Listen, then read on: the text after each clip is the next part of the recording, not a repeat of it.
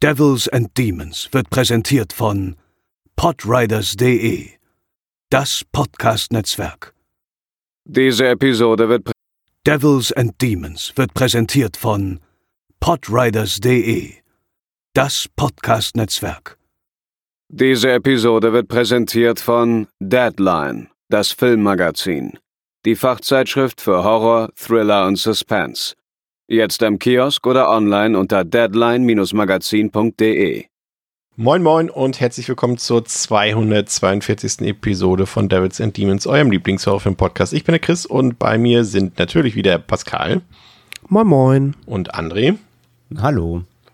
Und äh, wir haben heute für euch zwei Filme im Angebot, ein Original und ein Remake, aber wir fangen tatsächlich heute ähm, mit dem Remake an, mit der Besprechung des Remakes und werden das auch etwas ausführlicher besprechen. Ganz einfach, weil es, glaube ich, in der Summe etwas interessanter und besprechenswürdiger ist. Um welchen Film es sich dabei handelt oder um welche Filme, das hört ihr nach dem Intro.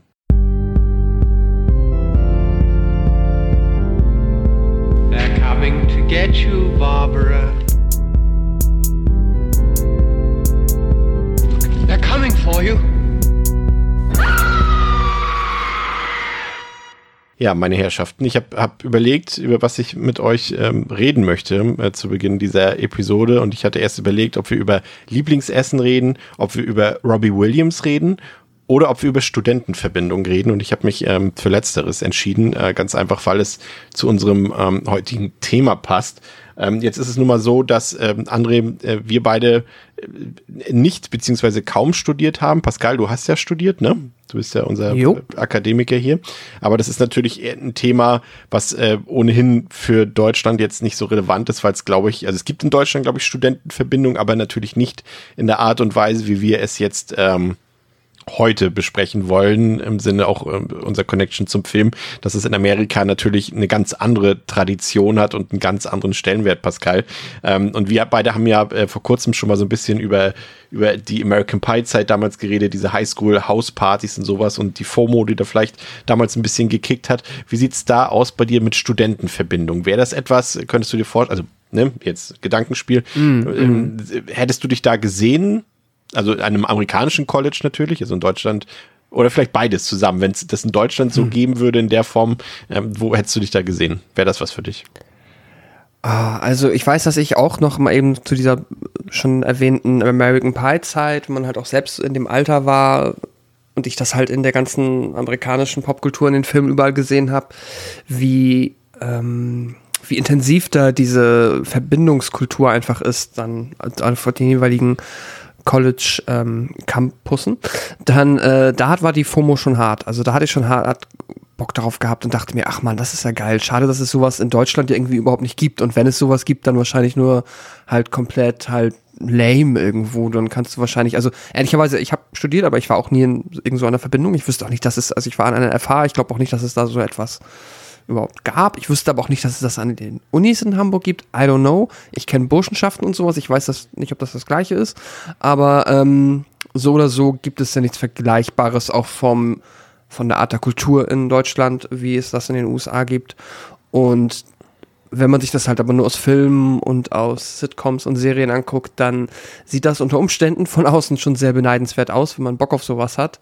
Jetzt mittlerweile ist, hat sich das auch so ein bisschen relativiert. Wahrscheinlich einerseits, weil man älter geworden ist, andererseits, weil ja auch so ein bisschen diese ganze, ja, mit der wir auch aufgewachsen sind, nochmal American Pie halt überwiegend 90er, vielleicht auch 80er, ähm, Verbindungskultur ja halt auch durchaus äh, ihre verdienten Risse bekommen hat, weil er halt auch einfach viel äh, sehr toxische Kultur und so weiter unter, unterwegs war und ähm, sehr viel Bro-Kultur, keine Ahnung, ob das jetzt irgendwie ähm, etwas ist, was man großartig in seinem Lebenslauf gebraucht hätte, I don't know. Aber von außen in den Filmen sieht's halt immer äh, extrem spaßig aus. Es sieht aus, als würdest du halt einfach auf einer Party leben. So.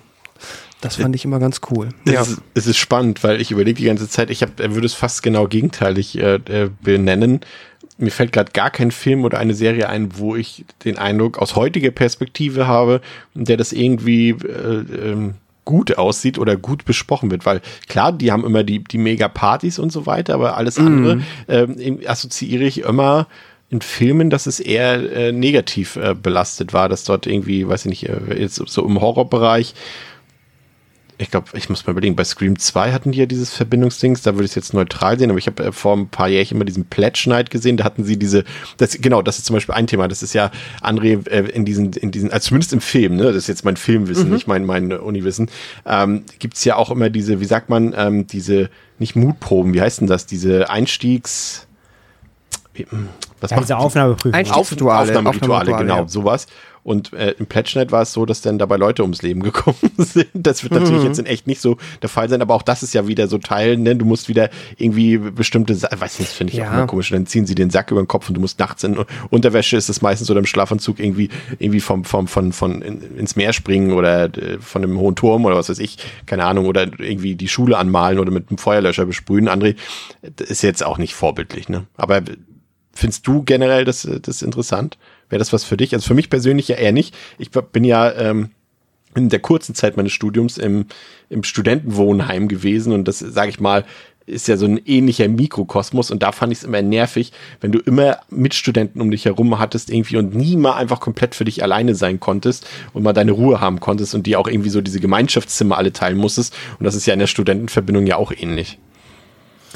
Ähm, Nee, also für, ich, ich finde das auch nicht attraktiv persönlich. Also es ist halt, wie Pascal auch sagt, so im Film sieht es immer so nach äh, kompletter Eskalation und Party und sowas aus. Ist es vermutlich auch, ähm, aber auf so eine nicht erstrebenswerte Art. Also ich komme ja auch aus so, so Dorf-Kleinstadt-Umgebung gebürtig und ähm, da gab es halt vor allem immer so, so, äh, so, so Schützenvereine und Junggesellenvereine und sowas. Das war auch so nie meins. Das ist ja, es geht ja so eine ähnliche Richtung. Ähm, nur noch auf einem, auf einem etwas rustikaleren Ambiente. Und dann gab es ja auch sowas wie dann so, so Burschenschaften und so, so komisches Ge Ge Gehänge da. Ähm, nee, das war irgendwie, das da habe ich nie interessant gefunden, solche, ja, solche, solche Communities, sage ich mal, dubiosen äh, beizutreten, weil letzten Endes war das auch nochmal nur ein Begriff dafür. Also dann kannst du auch wirklich einfach sagen, wir machen jetzt eine WhatsApp-Gruppe auf, holen da 30 Leute rein und nennen die wir saufen. Das ist genau das gleiche äh, letzten Endes. Und ähm, ja, kann auch, ich kann auch, äh, ich kann auch saufen, ohne in der Verbindung oder sowas zu sein. Ich glaube ich glaub ja trotzdem, dass die Filme uns da trotzdem auch ein bisschen, also nicht ein falsches Bild, aber nur die Hälfte des Bildes gezeigt ja, genau. haben, weil, ja, ja, weil natürlich die sinnvollen Studentenverbindungen, die jetzt vielleicht einfach Lerngruppen machen mm. oder sowas, die zeigen sie uns natürlich im Film nicht. Weil die sind halt, ja auch langweilig. Die Film, sind langweilig, aber, aber ich glaube, es kann durchaus auch so, wenn es so um Networking und sowas geht, äh, durchaus auch sinnvoll sein, weil so eine Verbindung bleiben natürlich wahrscheinlich auch über das College-Leben hinaus irgendwie mm. bestehen mm. und kann durchaus, äh, sehe ich da wahrscheinlich auch ein paar positive Dinge, die dann jetzt äh, vielleicht nicht so populär gezeichnet oder besprochen werden, aber die gibt es bestimmt, Pascal, ne? Ja, ich glaube auch gerade an diesen ganzen Ivy Schools, ähm, Harvard, Princeton etc., da ist es ja auch, glaube ich, schon fast so, dass du dann in die entsprechenden Verbindungen auch nur reinkommst, wenn du halt entweder ähm, ja, über deine Eltern die Connections hast oder halt direkt schon dein Vater auch da drin war und äh, auch nochmal so eine Art einfach von Vetternwirtschaft, die sich dann, wie du sagst, halt in der Zukunft fortsetzt, weil die dann ja ihr Leben lang quasi ähm, ja in, in so einer Art keine Ahnung, Steinmetz äh, Geheimgesellschaft leben, wo sie alle wissen, dass sie mal in der gleichen Verbindung waren, keine Ahnung. Ähm, und was du eben noch meintest, ja, ich habe auch vielleicht, glaube ich, also äh, die positiven Bilder kommen dann natürlich halt eher aus den Komödien, wenn ich jetzt an sowas wie äh, Oldschool denke oder keine Ahnung, jetzt recht aktuell. Ich glaube, das populärste waren wahrscheinlich die Bad Neighbors Filme. Ähm, das sind halt, äh, ja, dann die netteren Ideen von einer Partyverbindung, wo jetzt weniger schlimme Sachen passieren und Menschen sterben. Aber ähm, ja, lässt sich halt, äh, ist anscheinend so integraler Bestandteil der ja, amerikanischen Kultur, dass man die halt auch in jedem Genre irgendwo wiederfindet. Und ja. Ich sehe da irgendwie schon die Dudes aus, aus Carrie 2, wie die da direkt von da irgendwie direkt ja, Studentenverbindung klar. gründen und das ist so das Horrorbeispiel, glaube ich, davon. Aber ja. das ist dann, ich, ich hoffe mal, dass es dann doch so ist, dass man halt wirklich an eine Uni kommt irgendwie und dann kann man sich eine aussuchen und dann kann man vielleicht die finden, die, keine Ahnung, irgendwie auch mal einfach Mario Kart spielt oder so. Ja, mal gucken, was äh, die Protagonistinnen in unseren heutigen beiden Filmen so in ihrer Studentenverbindung treiben, denn wir haben uns heute quasi so ein bisschen wieder als ähm, Ersatzprogramm, ähm, weil natürlich es gibt, äh, wie ihr wisst, wenn ihr uns auf äh, Steady unterstützt, dann bekommt ihr schon vorab den ähm, Sendeplan von uns äh, zugeschickt und da stand natürlich für diese Woche was ganz anderes äh, auf dem Sendeplan. Was verrate ich jetzt nicht? Die, die es wissen, die wissen es. Das äh, mussten wir leider nach hinten schieben, auch noch so ein bisschen hier mit ähm, dem, dem Gamescom-Ausflug von Pascal und André verbunden und den Umzügen und so weiter und so fort. Deswegen haben wir uns ähm, dafür entschieden, eher was Kleineres zu besprechen. Ähm, und zwar zum einen ähm, The House on Sorority Row aus dem ähm, Jahr 1982 und das Remake kurz Sorority Row, beziehungsweise André, du liebst ihn ja, glaube ich, den, den deutschen Untertitel Schön bis in den Tod aus dem Jahr 2008. Ja, der, also völlig misleading ist. Er, er, wirklich, er klingt nicht nur doof, er hat auch überhaupt nichts mit dem Film zu tun. Ne? Das muss man halt wirklich an der Stelle mal sagen. Aber ähm, er klingt halt wie so ein Germany's Next Topmodel Slasher. Ja, genau. Ich finde total, dass er das assoziiert, als ob es irgendwie um Schönheitswettbewerbe oder irgendwie sowas geht. Ne? Ähm, und äh, das werden wir zuerst besprechen, aus, ausnahmsweise mal das Remake ein bisschen ausführlicher als das Original, weil es, glaube ich, äh, wie eingangs erwähnt, ein bisschen besprechenswürdiger ist und ein bisschen interessanter ist. Nicht unbedingt vielleicht besser, das werden wir dann herausfinden im Laufe der nächsten Minuten, aber besprechenswürdiger. Und wie gesagt, das Remake aus dem Jahr 2009 hört auf den schönen Titel Sorority Row auf Deutsch schön bis in den Tod, hat auf Letterboxd eine Durchschnittswertung von 2,6 von 5 auf der IMDb eine 5,1 von 10, hat rund 12 Millionen Dollar gekostet und hat damit 28 Millionen Dollar eingespielt. Klingt erstmal nach äh, Gewinnmaximierung, ähm, ist aber eher als Flop zu bezeichnen, weil natürlich auch noch das ganze Werbebudget ähm, aus Budget raufgekloppt werden muss. Das ist ja oft, äh, ich glaube, André, man sagt ja immer so ein bisschen fast das Doppelte ne, am Ende. Mhm. Ja. Und äh, dann ist das natürlich hier jetzt kein großer Erfolg gewesen. Den Film, ähm, der hat einen FSK 18 gekriegt, ungeschnitten, den könnt ihr ganz normal auf Blu-ray, auf DVD kaufen. Es gibt auch noch ein äh, Mediabook von Cinestrange, weiß ich nicht, ob man das jetzt braucht. Den Film kann man für unter 10 Euro auf jeden Fall, wenn man den sehen will, schießen. Hat eine Länge von 101 Minuten und wurde gedreht von Stuart Handler. Der hat äh, zwei grandiose Perlen äh, gedreht, zum einen Max Steel und André auch den Halo-Film. Hast du den mal gesehen? Den Forward Unto Dawn, ja, den habe ja. ich gesehen tatsächlich. Und äh, bringt der äh, Qualitäten mit sich? ähm, also ich habe die Serie noch nicht gesehen, die neue. Ja. Aber ich vermute mal weniger. Also, nee, also sagen wir so, für, das, das war ja auch kein, kein Full-Length-Film, das war echt eher wie so ein, wie so ein Showreel so ein bisschen. Mhm. Und ähm, für so eine direkte Adaption ähm, wo jetzt kein Major-Studio auch hinterstand und so weiter, äh, war das eigentlich ganz okay. Ich habe den aber auch echt nur einmal gesehen, so, also ja, wie gesagt, also jetzt, so, so wie die neue Serie wird es nicht sein. Aber ich weiß halt vor allem, dass die Halo-Fans den ziemlich gut fanden, weil er wohl zumindest sehr, wirklich sehr stark auf Details und so geachtet hat. Ja, das ist ja immer schon was, was die wenigsten Videospielverfilmungen mit sich bringen und dann kannst du auf dem Fall damit schon mal punkten. Ne? Ja. Also auf jeden Fall lässt der Master Chief immer seinen Helm auf, was er ja wohl in der neuen Serie nicht tut. Allein da waren ja schon alle gepisst. Ähm, also ja, vermutlich als Fanservice war es eher zu gebrauchen, aber so insgesamt qualitativ merkt man halt schon, dass es jetzt nicht, nicht High Budget war. Pascal, worum geht's in Sorority Row? Während einer Party im Haus der Theta P Schwesternschaft spielt die Schwester Megan ihrem labilen Freund Garrett zusammen mit ihren Vereinigungsfreundinnen einen folgenschweren Streich, da dieser sie in der Vergangenheit betrogen hat.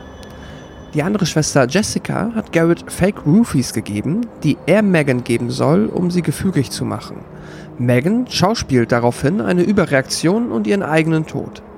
Ihre eingeweihten Schwestern Jessica Clare, Ellie Cassidy und Garretts Schwester Chucks schlagen vor, ihre Leiche in einem See zu versenken, woraufhin der gestresste Garrett ein Radkreuz nimmt und es durch Megans Brust sticht, womit er sie tötet.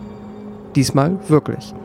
Cassidy beschließt, die Polizei zu rufen, aber die Schwestern lassen sich überreden, die Leiche in einem Schacht zu entsorgen und unter der Führung von Jessica, die Cassidy erpresst, geheim zu halten. Acht Monate später, auf ihrer Abschlussfeier, erhalten die Schwestern eine unheimliche Nachricht mit dem Bild eines Radkreuzes, der Beginn einer albtraumhaften Nacht. Das klingt völlig verwirrend, was du da vorgelesen hast. Bei so vielen Schwestern. also man, Sch man, also man sagt es ja, äh, glaube ich, die nennen sich ja auch dann Studentenverbindungsschwestern, aber es ist trotzdem sehr verwirrend gewesen mit den ganzen Namen. Das stimmt, es sind viele Namen. Ich, äh, ja.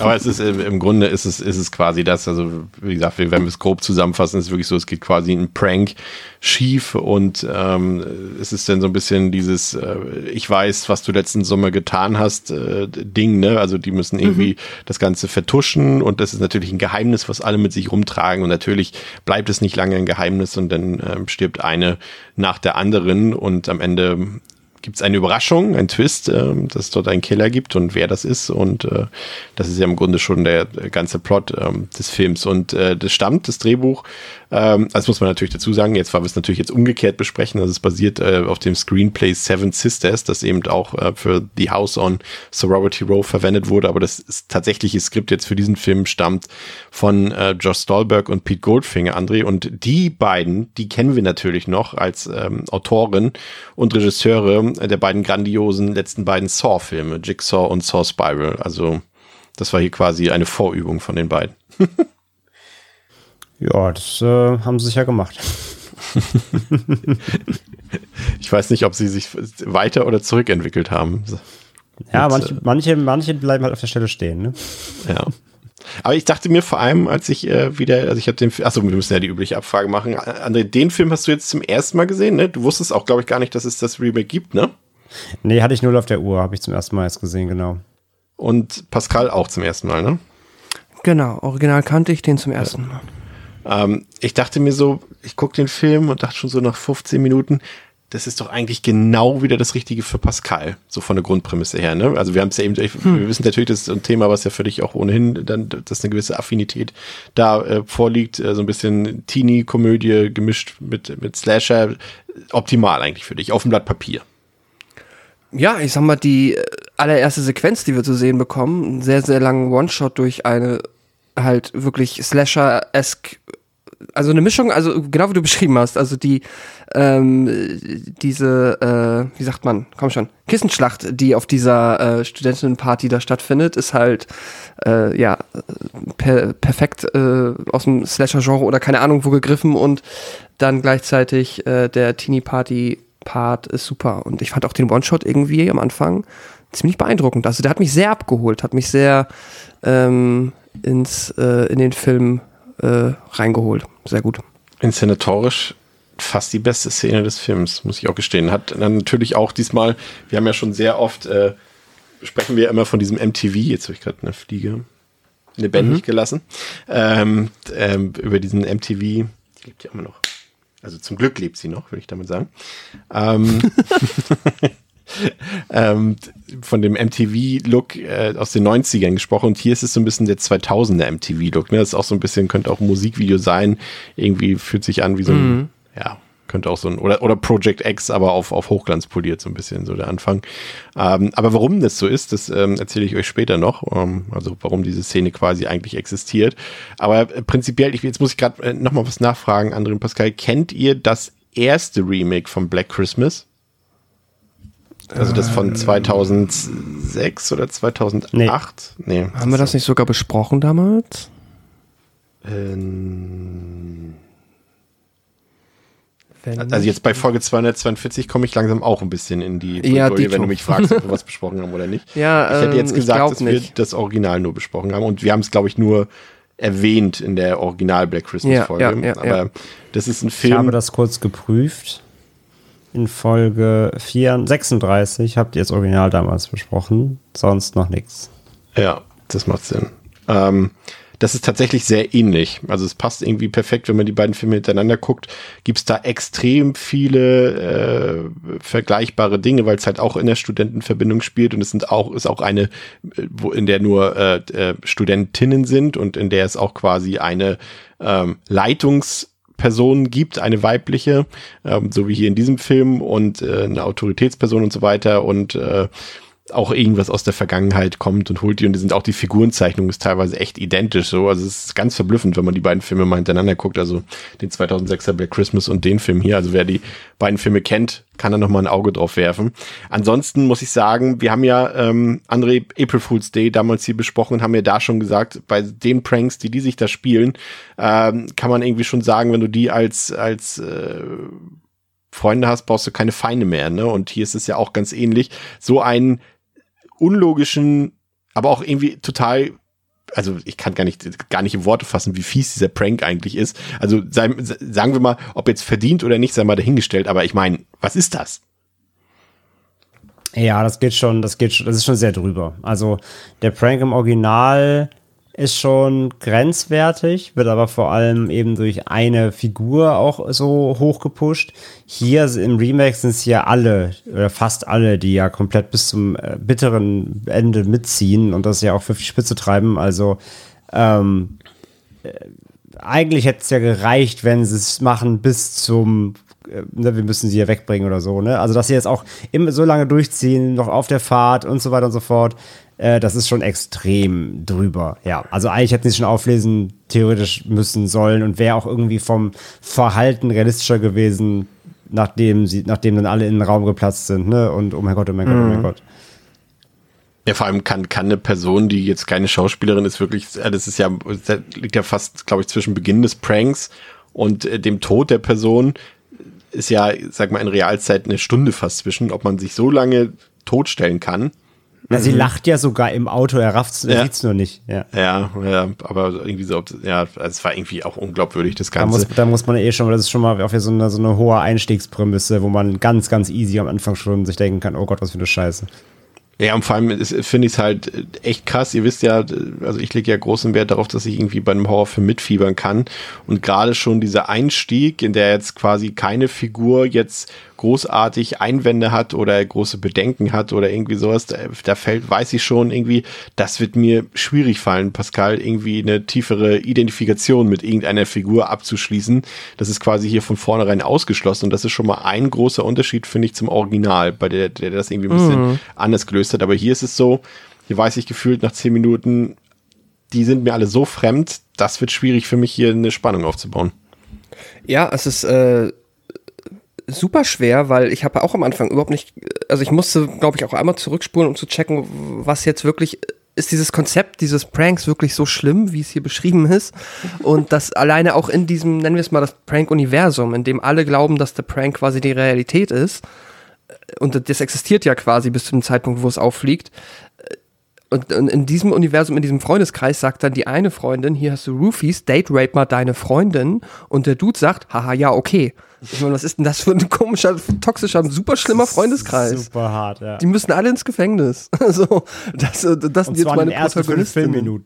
Ja, bevor jemand stirbt, hätten die schon ins Gefängnis gemusst. Weil überhaupt die Idee, also es ist ja, ja, das Schlimme ist ja eigentlich in dem Prank nicht mal, dass sie eine Überdosis hat, sondern dass er das überhaupt macht. Ja. Äh, ja, das ist echt richtig, richtig schlimm.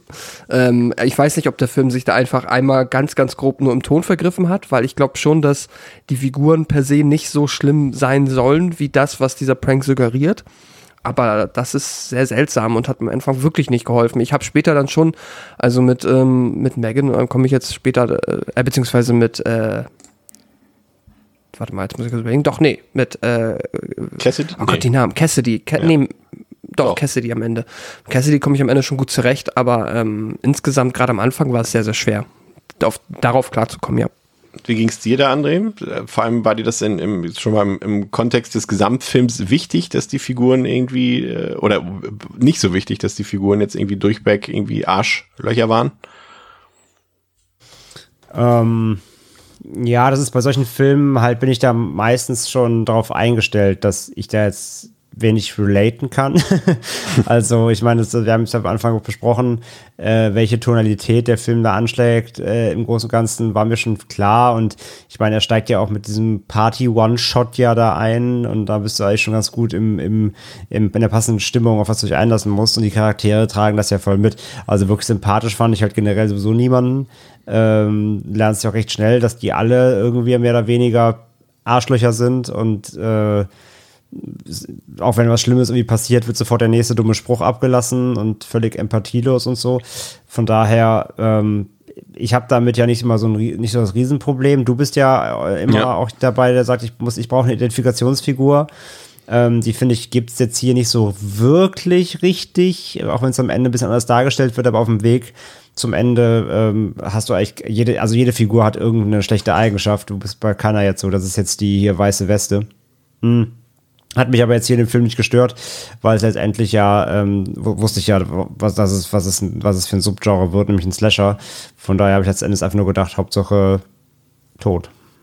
Ich, ich habe mich ja äh, gefragt, ähm, also ich gehe eigentlich davon aus, dass das, dass dieses Remake sich jetzt im Gegensatz zum, zum Original irgendwie als eine Art Satire sieht. War jetzt mein Eindruck, weil irgendwie kann ich mir anders, oder es ist halt wirklich ein extrem faules Skript, das wirklich auch diese Figurenzeichnung wirklich so platt und so Reißbrettfigurenmäßig ist, dass, äh, also weiß ich nicht, also das habe ich selten in einem Film gesehen, wo das so extrem ist, wo du hier die, die ja, hier Rumor, Will, Will, Rumor Willis, die Tochter von Bruce Willis und Demi Moore spielt äh, quasi die Schüchterne. So, dann hast du da die andere, die ist die Anführerin, dann hast du die Arrogante, dann hast du die Taffe und die sind alle so mit, gefühlt mit einem einzigen Wort charakterisiert und auch so diese Themen, die sie untereinander haben, da gibt's irgendwie auch nie irgendwie natürliche Dialoge oder sowas zwischen, alles ist irgendwie komplett überzeichnet und natürlich geht's da irgendwie um, um, um hier Schwestern Solidarität und wem kann ich vertrauen und wen nicht und so weiter. Und das war irgendwie so, ich weiß nicht genau, meinten die das jetzt ernst oder habe ich das richtig verstanden, dass es eine Satire sein soll? Welchen Eindruck hattest du, Pascal? Ich hatte nicht das Gefühl, dass es eine Satire sein soll, war aber auch sehr, hm, gar nicht mal verwundert, aber schon auch beeindruckt, ob dessen wie, wie sehr die halt tatsächlich die einzelnen Figuren da so in ihre kleine Mini-Rolle gesteckt haben und sie da halt auch nicht wirklich rauskommen haben lassen. Besonders halt tatsächlich auch bei der von dir erwähnten hier ähm, von Rumor Willis gespielten Ellie, die halt ja eigentlich im Film nichts zu tun hat, außer zu heulen und verzweifelt zu sein, die ja eigentlich nur das macht. Das war sehr, ähm, also da war es dann schon wieder auch anstrengend, weil die halt tatsächlich einfach nur, sagen wir es, vielleicht bis zum Ende quasi das als ihre ähm, ja, Existenzbegründung hat, halt quasi immer auf der Seite, nein, nein, wir müssen die Polizei, nein, das ist alles schlimm, nein, alles ist furchtbar ähm, zu haben, den Part zu spielen. Ähm, ja, da hätte man so ein bisschen mehr Flexibilität in der Charakterzeichnung hätte da, finde ich, nicht geschadet. Aber ich weiß nicht, ob das jetzt tatsächlich dann eine Satire auf das Genre sein soll oder ob das einfach nur ähm, ja, eine einfache Lösung war, das Drehbuch zu schreiben. Ja, das ist natürlich die berechtigte Frage, wenn, also ich, ja, ich hatte den, ich hatte den Eindruck, dass es eine Satire ist, aber ich könnte dir jetzt nicht mal sagen, genau auf was. Also von daher äh, hast du wahrscheinlich eher recht, glaube ich. Aber umso erschreckender ist es, wenn sie es ernst gemeint haben, dass sie dann halt mit so einer Figurenzeichnung daherkommen, zumal irgendwie auch die Besetzung so ein bisschen seltsam ist. Da sind ja auch so, so, also zum Beispiel die, die Cassidy spielt Brianna Evian, die kannte man gleich aus diesen Step-Up-Filmen. Habt ihr die mal gesehen? Guckt ihr Tanzfilme? Nee, ich hab habe ich nur nicht mal gesehen. diesen, wie heißt das denn? Da gibt's drei Teile von ähm, Honey? So- Nee, mit so einer, mit so einer Schultanzband. Ach so, Schultanzfilme? geht's um Cheerleading? Nee, nicht Cheerleading. Das hab ich, Ah. Den musste ich mal für, Ich Schau, doch Chris Schaas. Ah, den es musste ich mal für. Schaubefehl gucken. Der war, der war gar nicht schlecht oder? eigentlich. Nein, nein, nein. Von Step Up gibt's Reihe. ja Step Up 3D, Step Up 1, 2, 3, 4D, Step Up to the Streets, Step Up Miami, Nein, es ist nicht Step Up, immer noch nicht. Es gibt Save the Last Reihe. Dance. Nein. Ey, das will ich jetzt wissen. Kannst du das mal rausfinden bei, über, über den Schaubefehl Es, irgendwie es, kurz? es gibt noch eine andere Reihe. Das prüfen wir fand, jetzt wieder. und ich fand den gar nicht schlecht, muss ich sagen. Vielleicht auf ist eine André Tanzfilme Google. Äh, Singing in the Rain. Ne, das ist wohl ein bisschen alt. Was Modernes. Ich hab, ja, ja, ja. Gibt's alle auf Netflix. Hier, Similar Films. Honey Pitch Perfect, genau. Ah, das ist doch ein Gesang. Das ist doch kein Ja, also Tanzfilm. Performance-Scheiße halt. Performance. Performance ist gut. Das fällt für mich alles das Gleiche. Nice. Okay, da wäre ich jetzt nicht drauf gekommen. Ich hätte dir jetzt noch tausend Tanzfilme genannt, bevor ich Ja, auf, hätte ich hätte ich ein bisschen gewartet. Ich wollte gerade auch Magic Mike vorschlagen. Hatten wir den schon? Ja. Den Podcast noch nicht. Auf jeden Fall hat sie da äh, mitgespielt und dann sind da irgendwie, glaube ich, hier die, die Aud Aud Audrina Petridge, die, kann man, kennt ihr noch diese MTV-Show? Äh, die, auch Horror in dem Sinne hier, die in den, neun- in den 2000ern lief, The Hills. Oh, die habe ich nie geguckt. Nee, Das war so quasi so ein Beverly Hills 9010, aber gemischt mit so Reality-TV war das, glaube ich, so ein bisschen. Ähm, das war also war quasi das, was früher bei MTV so im Nachmittagsprogramm lief, wo dann auch hier äh, Pimp My Ride und hier, äh, wie ist denn das, äh, Crips, MTV Crips und sowas und da lief das auch irgendwie so zwischen. Okay. Oh Gott, können wir bitte für die nächste Folge über das Nachmittagsprogramm von MTV reden? Äh, ich habe da vieles aus den Nullerjahren, das ich sehr mag, aber so MTV Made und sowas. Oh ja. Aber Wie ist das andere? Sweet 16? Gibt's nicht auch? Nee, das war der Film. Aber irgendwie sowas gab's doch auch, wo sie den 16. Geburtstag da groß. Äh, Ja, das fand ich aber wieder kacke. Ich mochte nur immer diese Makeover-Nummern. fantastisch. Ja, die spielt auf jeden Fall mit. Rumor Willis haben wir schon erwähnt. Jimmy Chung aus, aus ähm, Sucker Punch und ähm, zuletzt auch in Lovecraft County hat sie mitgespielt. Aber André, wir haben hier natürlich auch noch einen absoluten Superstar, äh, den weiblichen Nerd-Superstar schlechthin quasi, äh, die leider verstorbene Carrie Fisher, die hier quasi die, äh, wie ist denn die Bezeichnung dafür in diesen Studentenverbindungen? Die ist, die ist ja nicht die, die, na, nennen wir mal sie, sie Mutter. Leitung.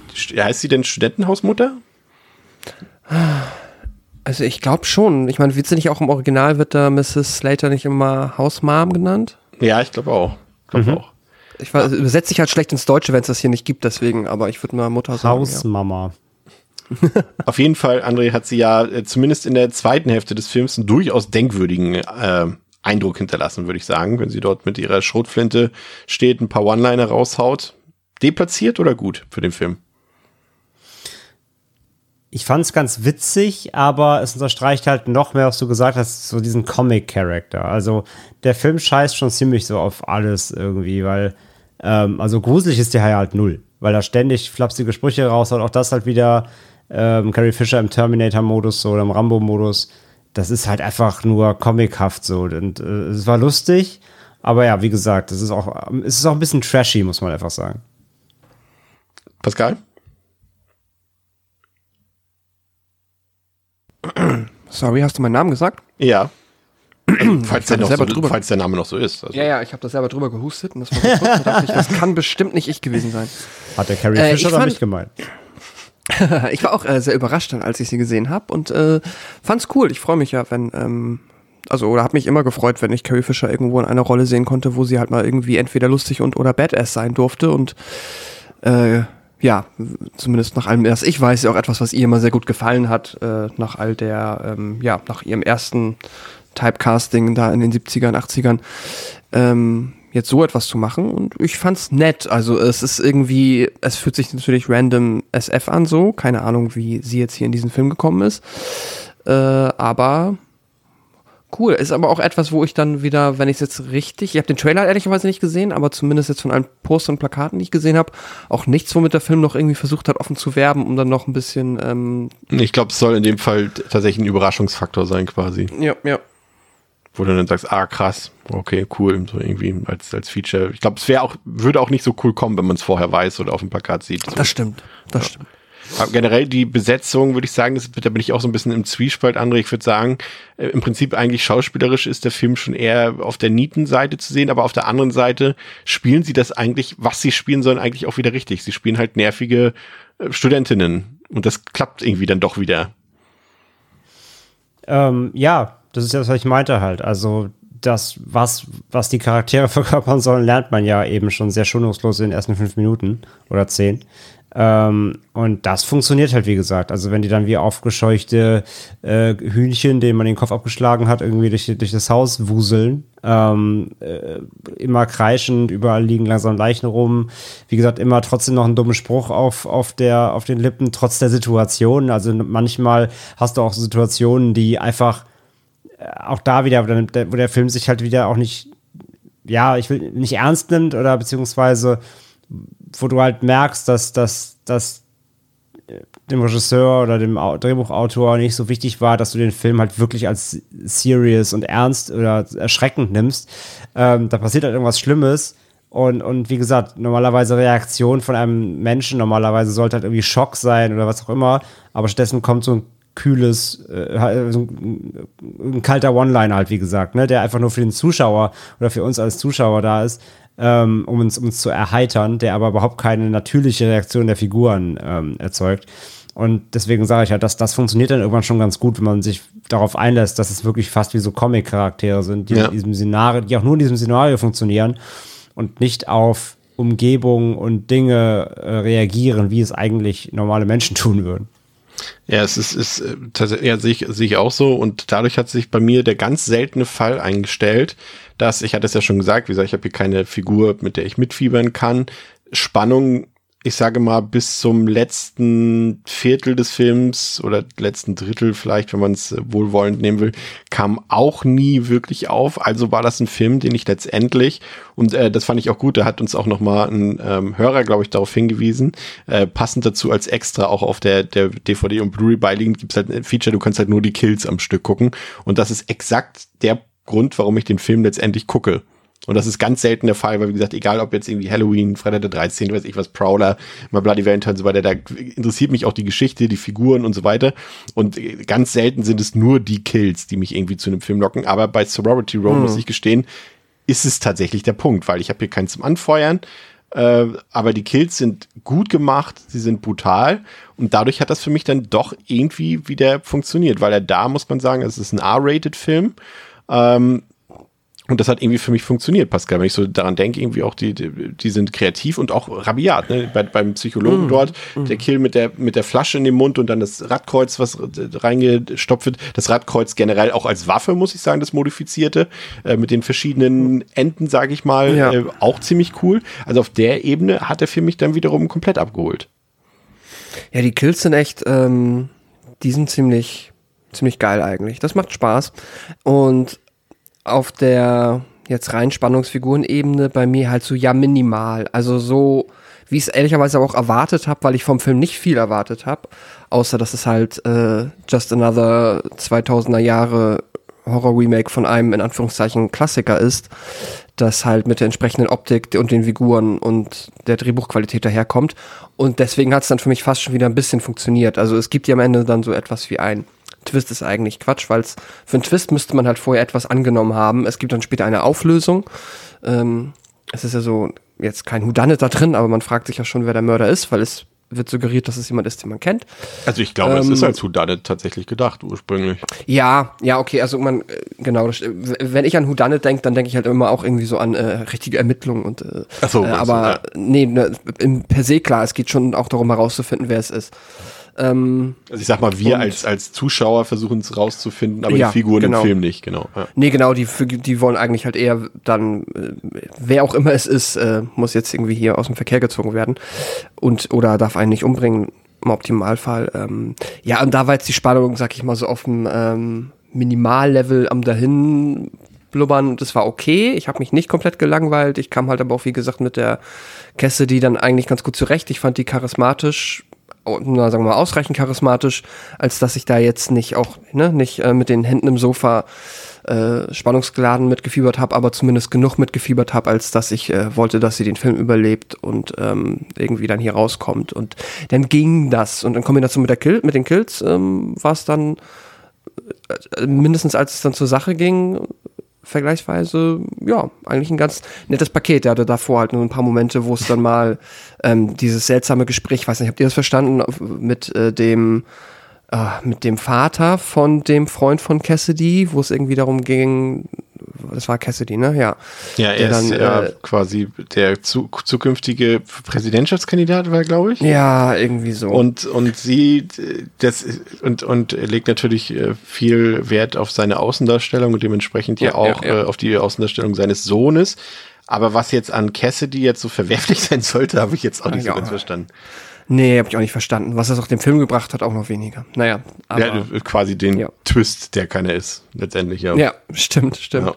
Das eigentlich existiert es nur deshalb und das ist halt das Lame, aber machen wir gleich noch auf. Wollte noch mit André auch kurz nochmal über die, die äh, Gewaltdarstellung sprechen. Wie gesagt, der Film ist ein R-Rated-Film, ähm, was überraschend ist, weil die Produzenten ursprünglich gesagt haben, dass der Film eine PG-13 kriegen soll und möglichst wenig Gewalt und nackte Haut äh, inkludieren soll, weil eben auch äh, ungefähr zur selben Zeit kurz vorher dieses äh, elendige Prom Night Remake äh, gestartet ist, was ja komplett zahm und äh, blutarm und generell reizarm, nenne ich es mal, dahergekommen ist. Aber dann haben sich jedoch äh, der Regisseur und auch die Autoren durchgesetzt und haben gesagt, nee, das kommt uns nicht in die Tüte.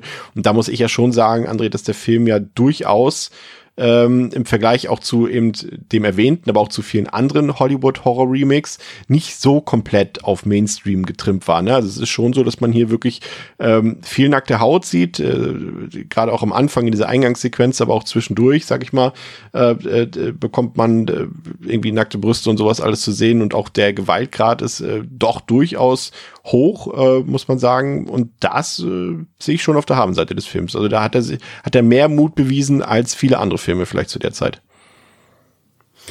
Ähm, ja, gebe ich dir per se recht, auch wenn ich, nachdem ich so schon ein paar Stimmen gelesen hatte, irgendwie ähm, gewalttechnisch doch noch mehr erwartet hätte. Mhm. Also äh, ja, es ist hart, auf jeden Fall, auch gerade für so einen für so einen US-Remake-Film, wo doch ja öfter erlebt wurde, dass dann, ähm, dass dann doch eher, eher spärlich umgegangen wird, gern mal auch. Äh, oder sehr rudimentär. So, der Body, also der Bodycount im Original ist, glaube ich, höher, hätte ich jetzt mal getippt. Der ist schon sehr hoch, aber ja, gering ist er ja auch nicht.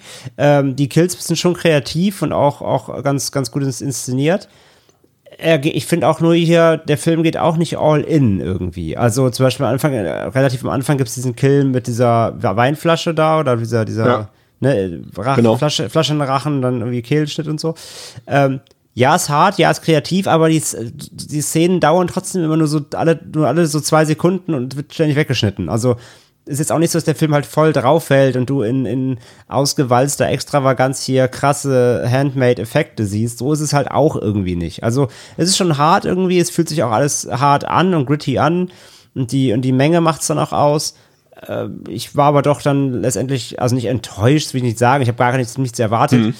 Aber ich hätte schon gedacht, dass er noch ein bisschen, also ein bisschen mehr All-In hätte er schon, hätte noch gehen können oder noch ein bisschen grittier sein können, noch ein bisschen mehr zeigen letztendlich. Also ich fand es immer sehr verschnitten, wenn was passiert.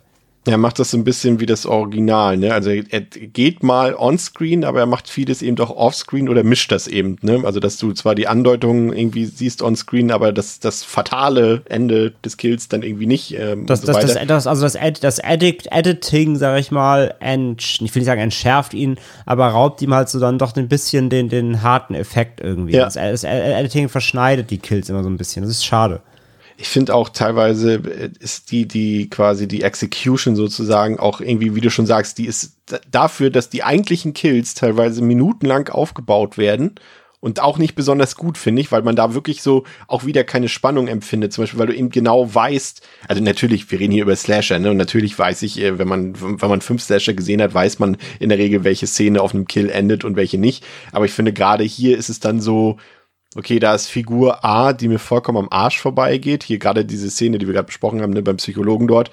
Ähm, so, die zieht sich minutenlang hin und äh, sowohl der Psychologe ist mir egal, als auch äh, die, die, die Studentin dort ist mir vollkommen egal. Warum zieht die das jetzt minutenlang hin? Nur damit das passiert, was ich eh weiß. Und die Überraschung ist halt, was für ein Kill das ist mit der Flasche und dem Radkreuz. Und das ist das Überraschende.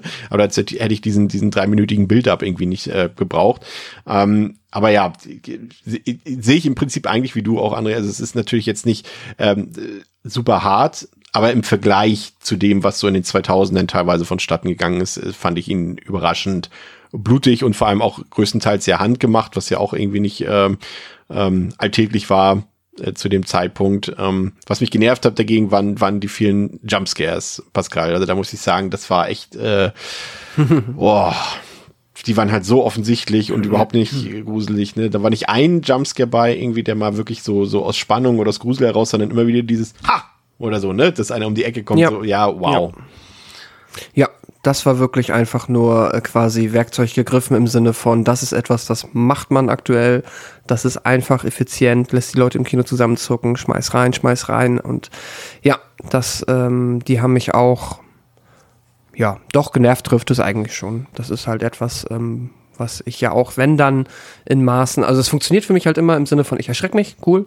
Ähm, Finde ich halt mal witzig, manchmal nervt es dann irgendwann, aber jetzt äh, gerade in dem Film auch irgendwie unangebracht und ist halt schade, weil man es halt dann auch immer irgendwie effizienter in Maßen und intelligent eingesetzt haben könnte und ich bin auch sicher, dass es auch für diesen Film funktioniert hätte, aber ähm, so wie es die hier drin sind, äh, mit dem Gießkannenprinzip ist es halt äh, ja nicht sehr cool. Ja. Aber das, das, Kreativste auf jeden Fall wahrscheinlich im Film wirklich das Radkreuz als Waffe modifiziert. Also für die, die den Film nicht kennen, ist quasi Radkreuz hat ja vier Enden und die sind quasi wie so ein, wie, wie ein Schweizer Taschenmesser sozusagen modifiziert an den Enden, so dass der Killer natürlich besonders kreativ äh, damit auch umgehen kann. Also er, er kann die Waffe ja auch werfen, er kann sie in Köpfe bohren, er kann sie in, in Münder reinstecken und allerlei Unsinn damit treiben und äh, die Todesvarianten oder Todesarten sind ja auch durchaus wirklich äh, sehr unterschiedlich. Und man hat auch das Gefühl, irgendwie, dass teilweise die da einfach noch ein paar Figuren reingeworfen wurden, damit irgendwie man die Waffe komplett ausspielen kann. Aber ein paar andere Kills waren dann irgendwie auch lustig. Ist jetzt kein beabsichtigter Reim, aber als Claire diese Flair im Mund hat, im Schaumbad, äh, das, da waren schon ein paar coole Sachen bei, ein paar schöne Bilder. Und der Film mm. macht da, finde ich, Pascal auch jetzt nicht ein großes Geheimnis drum, dass er weiß, dass seine Hauptreize irgendwie die, die äh, ein bisschen nackte Haut und, und, und die Gewalterstellung ist. Ne? Also. Mm. Nee, nicht wirklich. Also dafür ist dann ja halt auch nachher die Auflösung nicht, ähm, also beziehungsweise der, der Film geht gar nicht so sehr in die Richtung, dass er halt einem irgendwie komplett über die Spannungsebene kommen möchte, sondern ja, wie du gesagt hast, das ist dann eher die Art und Weise von Exploitation, die da dann die Knöpfe drücken soll. Aber ich finde das auch, wie, wie, du gesagt hast, ich finde, das funktioniert schon ausreichend gut. Ich fand den da auf der Ebene doch, auch gerade, ich fand das tatsächlich auch sogar angenehm, unangenehm wie sie dann halt da äh, mit ihrer verschmolzenen äh, Haut quasi selber zu einer Kerze, äh, ja, zu einer Flair nicht, aber wie eine Art Kerze wird, das war schon ähm, nicht uneffektiv. Obwohl er ja auch ein paar Red Herrings verteilt, der Film, ne? Also ein paar ist gut, eigentlich sogar ziemlich viele, aber irgendwie, weiß ich nicht, äh, André, hast du wirklich, also war bei dir lag ein Interesse daran, herauszufinden, wer jetzt äh, hinter der Maskerade steckt? Also war das für dich irgendwie relevant oder hast du das auch, auch als die Auflösung dann kam, eher mit dem Schulterzucken hingenommen? War das für dich irgendwie von Spannung, wer da jetzt tatsächlich hier umhermordet? Oder auch eher wie bei Pascal mir wahrscheinlich eher das Wie er mordet und nicht wer? Nee, also das ist halt, letzten Endes ist es ja auch eine klassische, klassische Scream-Formel. Und ähm, wo ein Scream halt genau das schafft, nämlich äh, vor allem das Wer in den Vordergrund zu rücken. Du willst es einfach unbedingt wissen, weil jeder ist verdächtig und so. ist Es hier eigentlich total egal. Also, ähm, du, du weißt halt, in Anführungszeichen ist es irgendwer aus dem Umfeld wahrscheinlich, ne, der, der am Anfang aus Versehen getöteten. Ähm, es ist also beziehungsweise noch viel mehr ist es ja ein Nobody Did Last Summer letztendlich. Ne? Also, das sogar ziemlich, ziemlich konkret sogar. Ähm, es ist sehr artverwandt mit, mit, ich weiß, was letzten Sommer getan hast. Ja. Es stirbt jemand, alle halten Schweigen und einer bricht das Schweigen oder mehrere und dann, ja, geht's halt los. Von daher, das ist fast, das, das kannst du fast als, als, als Blaupause übereinander legen. Du hast den gleichen Film. Ähm, nee, und ich finde halt, so Road Hero macht da auch keine Anstalten, dass dir das irgendwie wichtig sein soll. Am Ende ist es halt so, ah, okay. Ja, aber ich muss, muss, muss trotzdem sagen, dass der, also umso näher der Film zum Showdown kommt, desto besser hat er mir dann auch gefallen. Wie gesagt, die Auflösung, was wir eben schon gesagt haben, ist jetzt nicht so der Hit, aber so ein bisschen das Tempo ist dann nochmal angestiegen. Ich fand auch in dem Haus dann am Ende, also quasi der Afterparty, dem Afterparty-Showdown, ähm, da kam auch ein bisschen Stimmung bei mir auf und wie gesagt, der Reveal, das ist halt, wenn man ein bisschen auf oder nicht aufpasst vielleicht, aber man kann sich irgendwie schon den, den, den, den Reveal irgendwie denken. Ähm, und da sind natürlich auch so viele dumme Sachen wie dabei am Ende. Ne? Also Andy ist ja quasi der, der Bösewicht in Anführungszeichen. Und wie oft sie ihn dort am Ende auf den Boden hauen, ne? Also Cassidy und, und wie ist nochmal Rumor Willis im Film? Hab ich schon vergessen. Oh ja, Ellie. Ja, Ellie, äh, wie oft sie ihn quasi dort auf den Boden hauen und dann anstatt weiter zuzuhauen oder ihn endgültig zu töten, laufen sie wieder weg. Das sind natürlich Horror-Tropes, aber ich finde, gerade hier haben sie so viel Zeit gehabt und so offensichtlich, weil ja es ja auch Andy war, ne? Also es war jetzt nicht irgendwie mm. ein, ein, super krass großer Michael Myers oder Leatherface, vor dem man äh, Angst haben müsste, dass er sofort wieder aufsteht, sondern es war halt Andy, ein normaler Mensch, jetzt auch kein besonders kräftiger oder sowas, wenn der erstmal irgendwie, sag mal, eine Pfanne auf den Kopf kriegt, dann kannst du den danach auch erstmal vielleicht richtig zur Strecke bringen, anstatt wieder wegzulaufen. Aber, aber so vom, vom, das hat Spaß gemacht, das Ende fand ich so. Das so, da hat mir der Film ganz gut gefallen. Ähm, eine Randnotiz, die ich euch nicht vorenthalten will, ist, ähm, ich weiß nicht, ob ihr auf die Musik so ein bisschen. Okay. das ist äh, ein fantastischer Fall. Okay, ja. Da hat man sich richtig Mühe gegeben, da hat man sich richtig ins Zeug gelegt, aber das fand ich schon, ähm, fand ich schon sehr gut, ja. Übrigens, und, und ich weiß nicht, ob euch, also ob es da nur mir so ging, ich bin mir auch nicht mehr ganz sicher, bei der Partyszene am Anfang, weil ich da noch nicht so drauf geachtet habe, aber spätestens nach der ersten Partyszene, es gibt bei all diesen vielen Menschen, das ist zum einen jetzt erstmal ein Lob, also der Film hat ja durchaus, muss man sagen, eine gute Ausstattung, finde ich, also es sind sehr viele, gerade Statisten, ne, auch bei diesen Partyszenen mhm. dort, wirklich, mhm. das hast du ja, wenn du jetzt zutage, heutzutage, 2022, so ein B-Movie-Horrorfilm drehst, ist es nicht garantiert, dass du da so viele Statisten hast, die da das Bild äh, füllen sozusagen. Aber damals hast du das noch gehabt. Das heißt, es ist per se erstmal ein gewisses Production Value da. Aber bei all diesen vielen Leuten, die da rumrennen, kann ich mich nicht an eine einzige schwarze Person in dem Film erinnern, Pascal. Was oh, selbst für 2008 schon eine ziemliche Enttäuschung ist.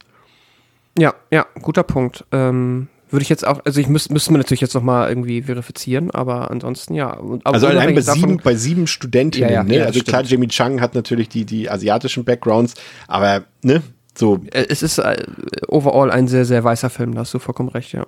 Ja. Und, und da gehen die Typen sehen alle gleich aus. Die habe ich, da habe ich, die habe ich alle durcheinander gebracht. Die sahen für mich komplett identisch aus. Ich habe die nicht auseinandergehalten. Ich dachte so, als, als dann so Andy demaskiert wurde, dachte ich erst, ja, war das jetzt der mit dem reichen Vater oder war das der, der am an, also ich wusste der gar nicht mehr. Ich habe da schon Leute ja. gesehen, die schon tot waren im Film. Ja, ich habe deswegen war ich immer froh, dass sie dann. Aber da ist der Film, glaube ich, auch self-aware genug, weil die ja nur noch mal erklären. Ah, Andy. Und dann alle so, ah, Andy. Ja. Wer? Das ist doch ihr Freund. Ach ja. genau, wusste ich doch. Ähm, ja, das ist tatsächlich nicht sehr gut. Ich fand es ein bisschen lame. Ähm, nur weil, weil, du gerade schon bei der Szene warst, ähm, wenn halt dann quasi, wie sie Andy ja, halt äh, überrumpeln, indem ja dann Ellie mit der Shotgun um die Ecke kommt und das ist halt einfach nur das ist. Also quasi, man hat dann diesen Spannungsmoment, überlegt jetzt, wie, wie kommt äh, Cassidy aus dieser Situation wieder raus, kann sie sich da irgendwie hochrangeln, kämpft sie gleich mit ihm, gibt es irgendwie einen coolen, noch einen coolen Moment und der Moment ist tatsächlich einfach nur, da kommt einfach nur jemand zu helfen mit einer Shotgun und schießt. Das fand ich ein bisschen, ja. ein bisschen wack. Ein, eine Randnotiz übrigens noch, weil ich vorhin die ganze Zeit immer von nackter Haut erzählt habe, das äh, fand ich noch ganz witzig, dass sie, wie gesagt, von vornherein dann äh, sich gewehrt haben und, und gegenüber dem Studio gesagt haben, nee, wir wollen das haben, wir wollen das R-Rated ruhig ausreizen und ähm, dachten dann, dass sie, äh, gerade weil sie auch diese Reality-TV-Schauspielerin und so da hatten, ähm, dachten sie, sie können mit den Hauptdarstellerinnen quasi dort Nacktszenen oder sowas drehen.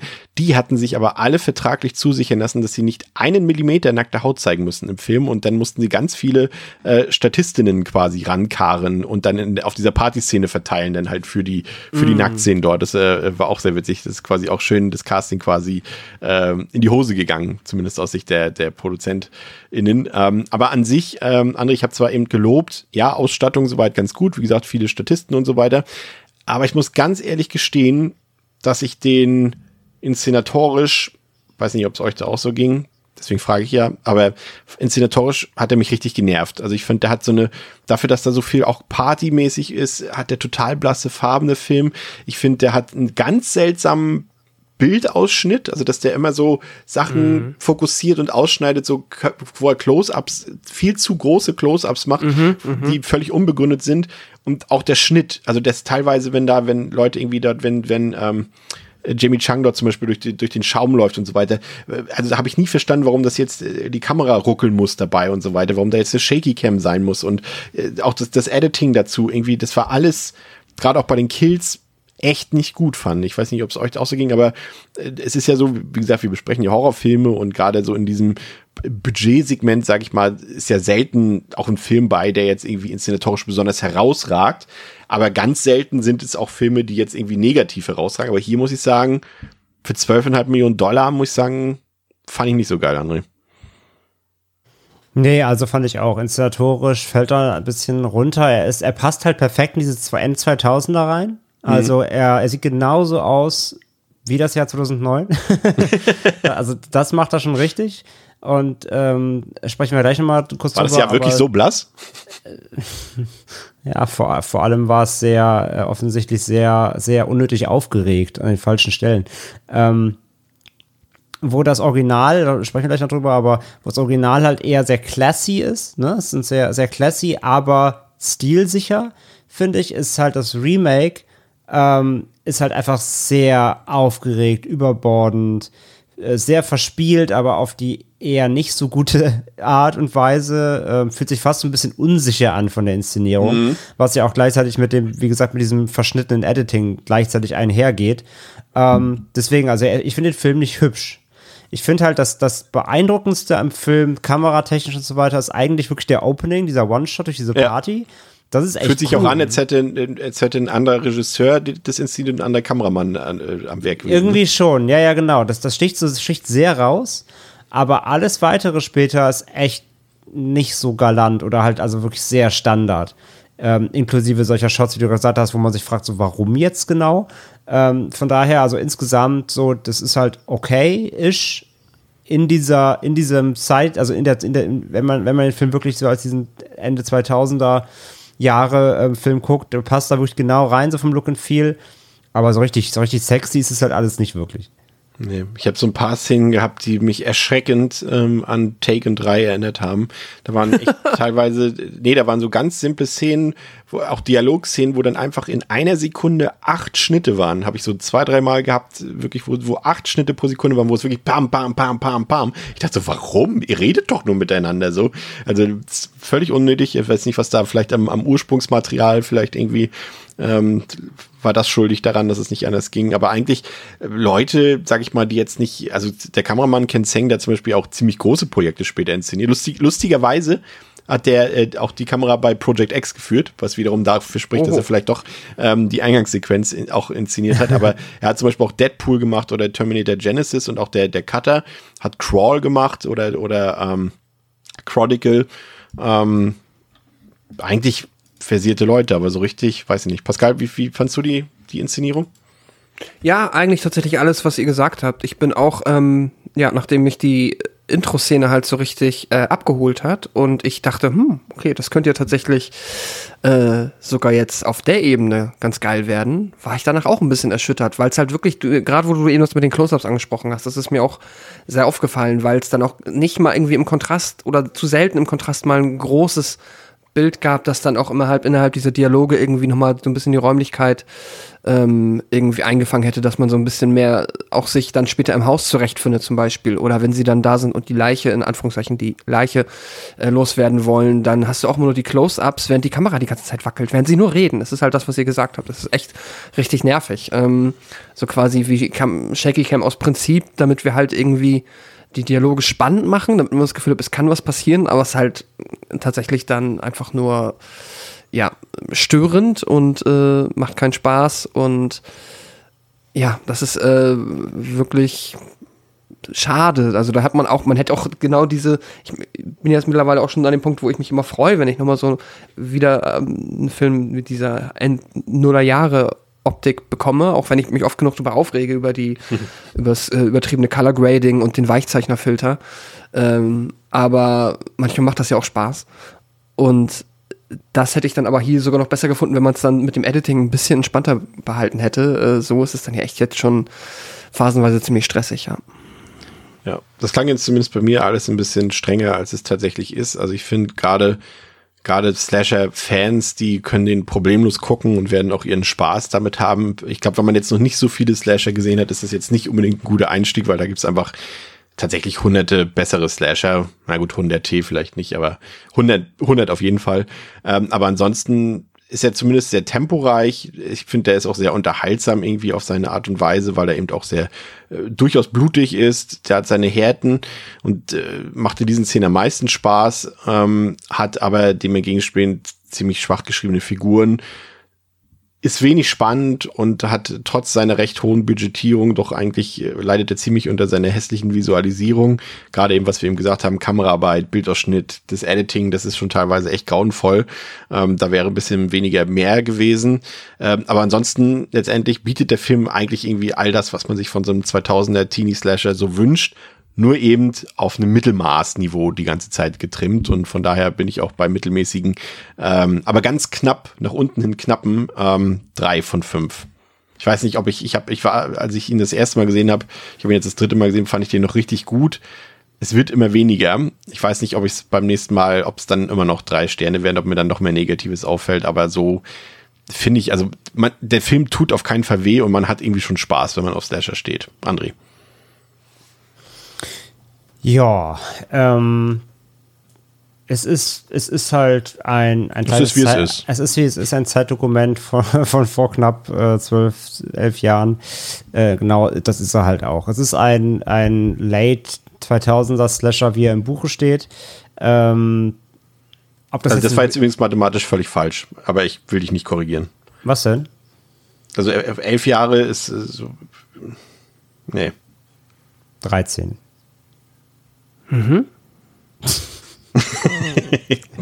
wow. ich finde es gut, dass du mich korrigieren wolltest und selber keine Ahnung hast. Das war wieder par excellence, Chris.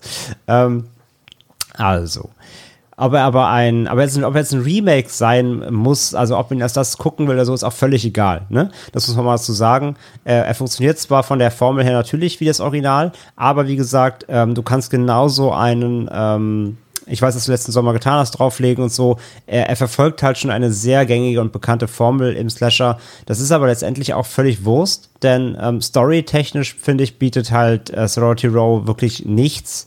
Das ist alles absolut Standardkost und du willst auch im Grunde wirklich einfach nur Geslashe sehen. Alles andere ist zweckmäßig, die Figuren sind zweckmäßig, äh, das Setup ist zweckmäßig, es ist halt alles da. Ähm, aber es, es, es gibt keinerlei diepe Relevanz, der in Anführungszeichen halt äh, Twists oder die kleinen Twists, die drin sind, sind halt auch völlig Latte. Ähm, weil es halt, weil es halt eine keine Essenz äh, hat, ob der, ob der, ob du den Film irgendwie für, für voll nehmen solltest. Das, was Chris ja ganz am Anfang gesagt ja auch hat. Ähm, der Film soll Spaß machen. Äh, Der nimmt sich weder ernst, der ist nicht gruselig oder schockierend oder sonst irgendwas. Es ist wirklich im Grunde so ein, so ein, so ein Freitagabend 13 Bier Party-Slasher irgendwie und als das funktioniert der ganz solide auf jeden Fall. Die Kills sind okay, sind kreativ, wie gesagt, sie könnten ein bisschen härter sein. Ähm, Editing macht da teilweise hier und da was schon was kaputt in Anführungszeichen, beziehungsweise da haben sie halt schon nicht, sich nicht komplett committen wollen auf wirklich harten Gore, sondern es ist immer so ein bisschen angedeutet, es ist zwar hart, aber eben nicht ganz, ganz komplett in. Ähm, der, der Bodycount ist auf jeden Fall trotzdem relativ hoch. Äh, der Film hat vor allem Tempo, das muss ich ihm geben. Ähm, da kommen wir auch wieder gleich noch dann zum Original. Da finde ich, hat er auch so ein bisschen die Nase vorn, was es angeht, so vom Pacing, vom Tempo.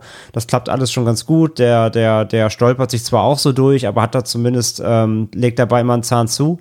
Das ist echt okay. Er fühlt sich also irgendwie nicht gestreckt an oder so, dass das geht.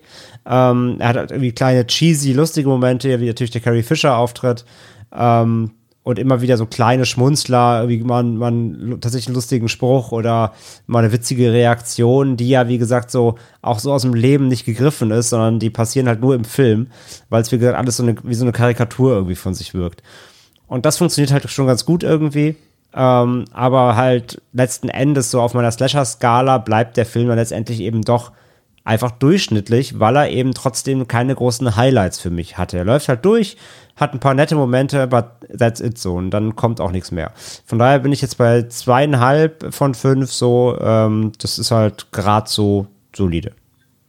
Pascal. Ja.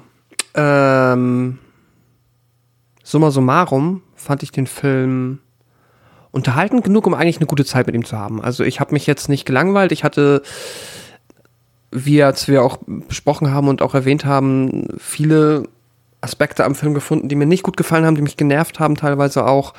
Ähm, angefangen bei der wirklich schwierigen Prämisse mit diesem Prank, den man halt auch einfach ohne dem Film irgendwie etwas wegnehmen zu müssen, halt anders hätte schreiben können, dass man ein bisschen, äh, dass das ein bisschen mehr relatable wäre und nicht so ein komplett abgedrehter ähm, Psycho-Prank ist, äh, wo sich auch dann quasi jeder, der daran teilnimmt, outet, halt erstmal ein schlimmer Mensch zu sein. Und dann halt über, ja, ähm, die Geschichte, die sagen wir mal irgendwo halt auf dem mediokren, also oder äh, so auf dem Minimallevel rumdümpelt und dann nicht wirklich interessant ist und halt das Editing, ähm, das halt wiederum recht nervig ist. Plus die Jumpscares. Aber was dann halt gefällt, haben wir auch alles gesagt, sind die Kills, ist die Atmo für mich halt auch besonders, wie sehr der Film sich ähm, committet halt quasi zum Großteil zumindest nur auf diesen Partys stattzufinden. Und auch was du gesagt hast, Chris, die, ähm, die dann halt auch wertig sind, wenn man da viele Statisten hat, äh, gefühlt die Party mehr Statisten als, keine Ahnung, Menschen, die an Scream 5 beteiligt waren. Keine Ahnung. Ja, also, also, ähm, das freut mich dann halt schon. Das finde ich cool. Das macht Spaß. Ähm, aber Ja, ähm, nee, nichts aber. Äh, am Ende des Tages bin ich jetzt da für mich auch bei knappen drei von fünf gelandet. Aber auch genau, was du gesagt hast, Chris, ähm, wenn man halt Slasher mag, wenn das ein Genre oder Subgenre ist, was man halt wirklich, ja, wie gesagt, mag, dann sollte man den Film, finde ich, eigentlich schon gucken. Außer man hat noch so viele andere bessere Filme auf der Watchlist, aber kann man schon machen. Ähm, wird man auf gewissen Ebenen auf seine Kosten kommen. Äh, ansonsten kann man es halt aber auch lassen, weil irgendwie jetzt besonders gruselig, äh, außergewöhnlich brutal, also quasi so, dass man sagt, den muss man gesehen haben, ist er auch nicht. Der macht halt nichts so besonders, dass es äh, anders, anderweitige Gründe gibt, außer man ist halt eh schon Fan des Subgenres. Außer man ist Carrie Fisher Kompletionist und muss jeden Carrie Fisher Film gesehen haben. ich glaube, da gibt es schlimmere Filme in ihrer Vita als, als, als Ja, ich denke auch. ja. Wunderbar. Dann ähm, schauen wir uns noch ähm, kurz das Original an, The House on Sorority Row aus dem Jahre 1982. Ich, tatsächlich, äh, man mag es kaum glauben, es ist kein wirklicher Klassiker. Der ist immer so ein bisschen, ähm, ja, André, unter ferner Liefen gelaufen, würde ich mal sagen. Also ich glaube, wenn, wenn ich dich jetzt fragen würde, nimm mal spontan einen Slasher aus den 80ern, da würde der doch frühestens, sage ich mal, dir wahrscheinlich auf Platz 40 oder 50 einfallen, ne?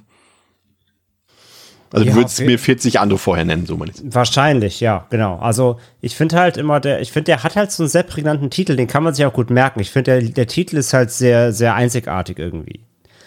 Ähm, also er klingt nicht so random, ne? Also es gibt ja, Ja. irgendwie, es gibt so viele Titel, Slasher, die ja alle irgendwie ge- halbwegs ähnlich klingen.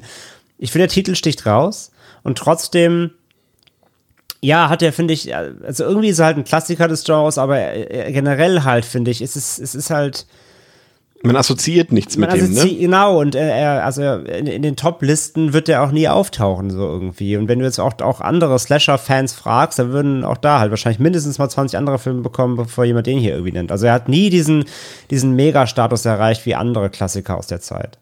Ich glaube, der hat auch Pascal ein Problem, ähm, dass er einfach, ähm, und das ging die ja, glaube ich, so ein bisschen so, dass er verwechselbar ist mit äh, diversen anderen Filmen. Bei mir ging es nämlich auch immer so, ich muss jedes Mal, wenn ich jetzt auch im Regal gucke und der steht dann, denke so, habe ich den eigentlich schon gesehen oder wollte ich den noch gucken? Und dann muss ich immer auf Letterbox nachgucken, ob ich den schon gesehen habe, weil ich ihn dann wieder verwechsel mit dem jetzt gar nicht mal qualitativ, sondern einfach auch vom Namen her mit, mit, mit Slumber Party Massacre und mit, wie ist der andere noch, Pascal? Du hast ihn mit einem anderen Sorority House Massacre. ja, genau. Das, und, und Es die- gibt, ja. weil es liegt, das, das meine ich jetzt gar nicht sexistisch, aber es liegt, glaube ich, einfach auch an der Konstellation des Films, dass es alles quasi auch Studentenverbindungsfilme sind mit einem fast all-female äh, ähm, Cast und Slasher halt und äh, das irgendwie, und wenn sie dann noch alle ähnlich heißen, vor allem mit, mit S-Wörtern irgendwo in der Mitte oder zwischendurch, äh, dann kommt man da durcheinander. Und ich habe so ein bisschen das Gefühl, dass auch das so ein bisschen daherkommt. Dass der irgendwie nie so, nie so auf dem Schirm ist. Ja.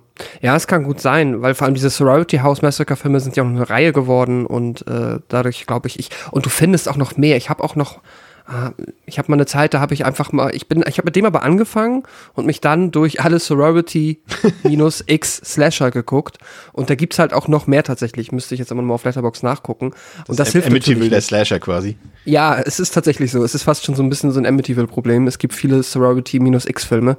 Ähm, ja. Aber ich hatte Ja. Auch, als ich dann ihn das erste Mal gesehen habe, dachte ich, ah, das ist doch, also weiß ich, ich weiß, damals war das, damals, vor drei, vier Jahren oder so, war das für mich auch so, das ist doch ein Klassiker mit Sicherheit, weil ich schon finde, der Film hat was, was André auch meint, der, wenn man den Titel hört, dann klingt das so wie, ah ja, The Last House on the Left. Ja. Soror äh, jetzt, jetzt habe ich den Namen des Films vergessen. House Sorority House. House und Sorority Row. Genau, das klingt dann irgendwie so, hat direkt sowas, ja, klingt, klingt wie ein Klassiker. Er, er sieht vor allem ja auch wie ein Klassiker aus. Da kommen wir gleich noch drauf zu sprechen. André hat es ja vorhin schon beim, beim Remake quasi schon angedeutet. Also House on Sorority Row mag kein Klassiker sein, aber er ist klassisch. Und ähm, das werden wir, glaube ich, gleich nochmal so ein bisschen feststellen. Kurz zu den Fakten. Also der Film ist von 1982, hat auf Letterboxd eine 3,1 von 5, auf der IMDb eine 5,9 von 10. Jetzt muss ich doch gleich nochmal vergleichen kurz. Aha, er ist auf Letterboxd ist er besser bewertet als das Remake. Ja, und auf IMDb auch, okay. Hat äh, 400.000 Dollar gekostet, hat damit 10 Millionen Dollar am Boxoffice eingespielt, hat keine FSK-Freigabe, der ist ungeprüft. Ähm, wenn ihr den sehen wollt, den Film, gibt es ein paar äh, Möglichkeiten. Es gibt eine schöne hier, ich lobe ja immer sehr gerne von 88 Films, die ähm, Slasher Classics Collection, die bringen ja äh, in unregelmäßigen Abständen immer schön in ihrer, in ihren roten Schubern hier so Slasher-Klassiker raus, da habe ich auch schon viele entdeckt, die ich nie auf dem Schirm hatte und da gibt's eine schöne Auflage äh, von dem Film. Ansonsten gibt's in Spanien so ein halb lizenziertes Halb-Bootleg.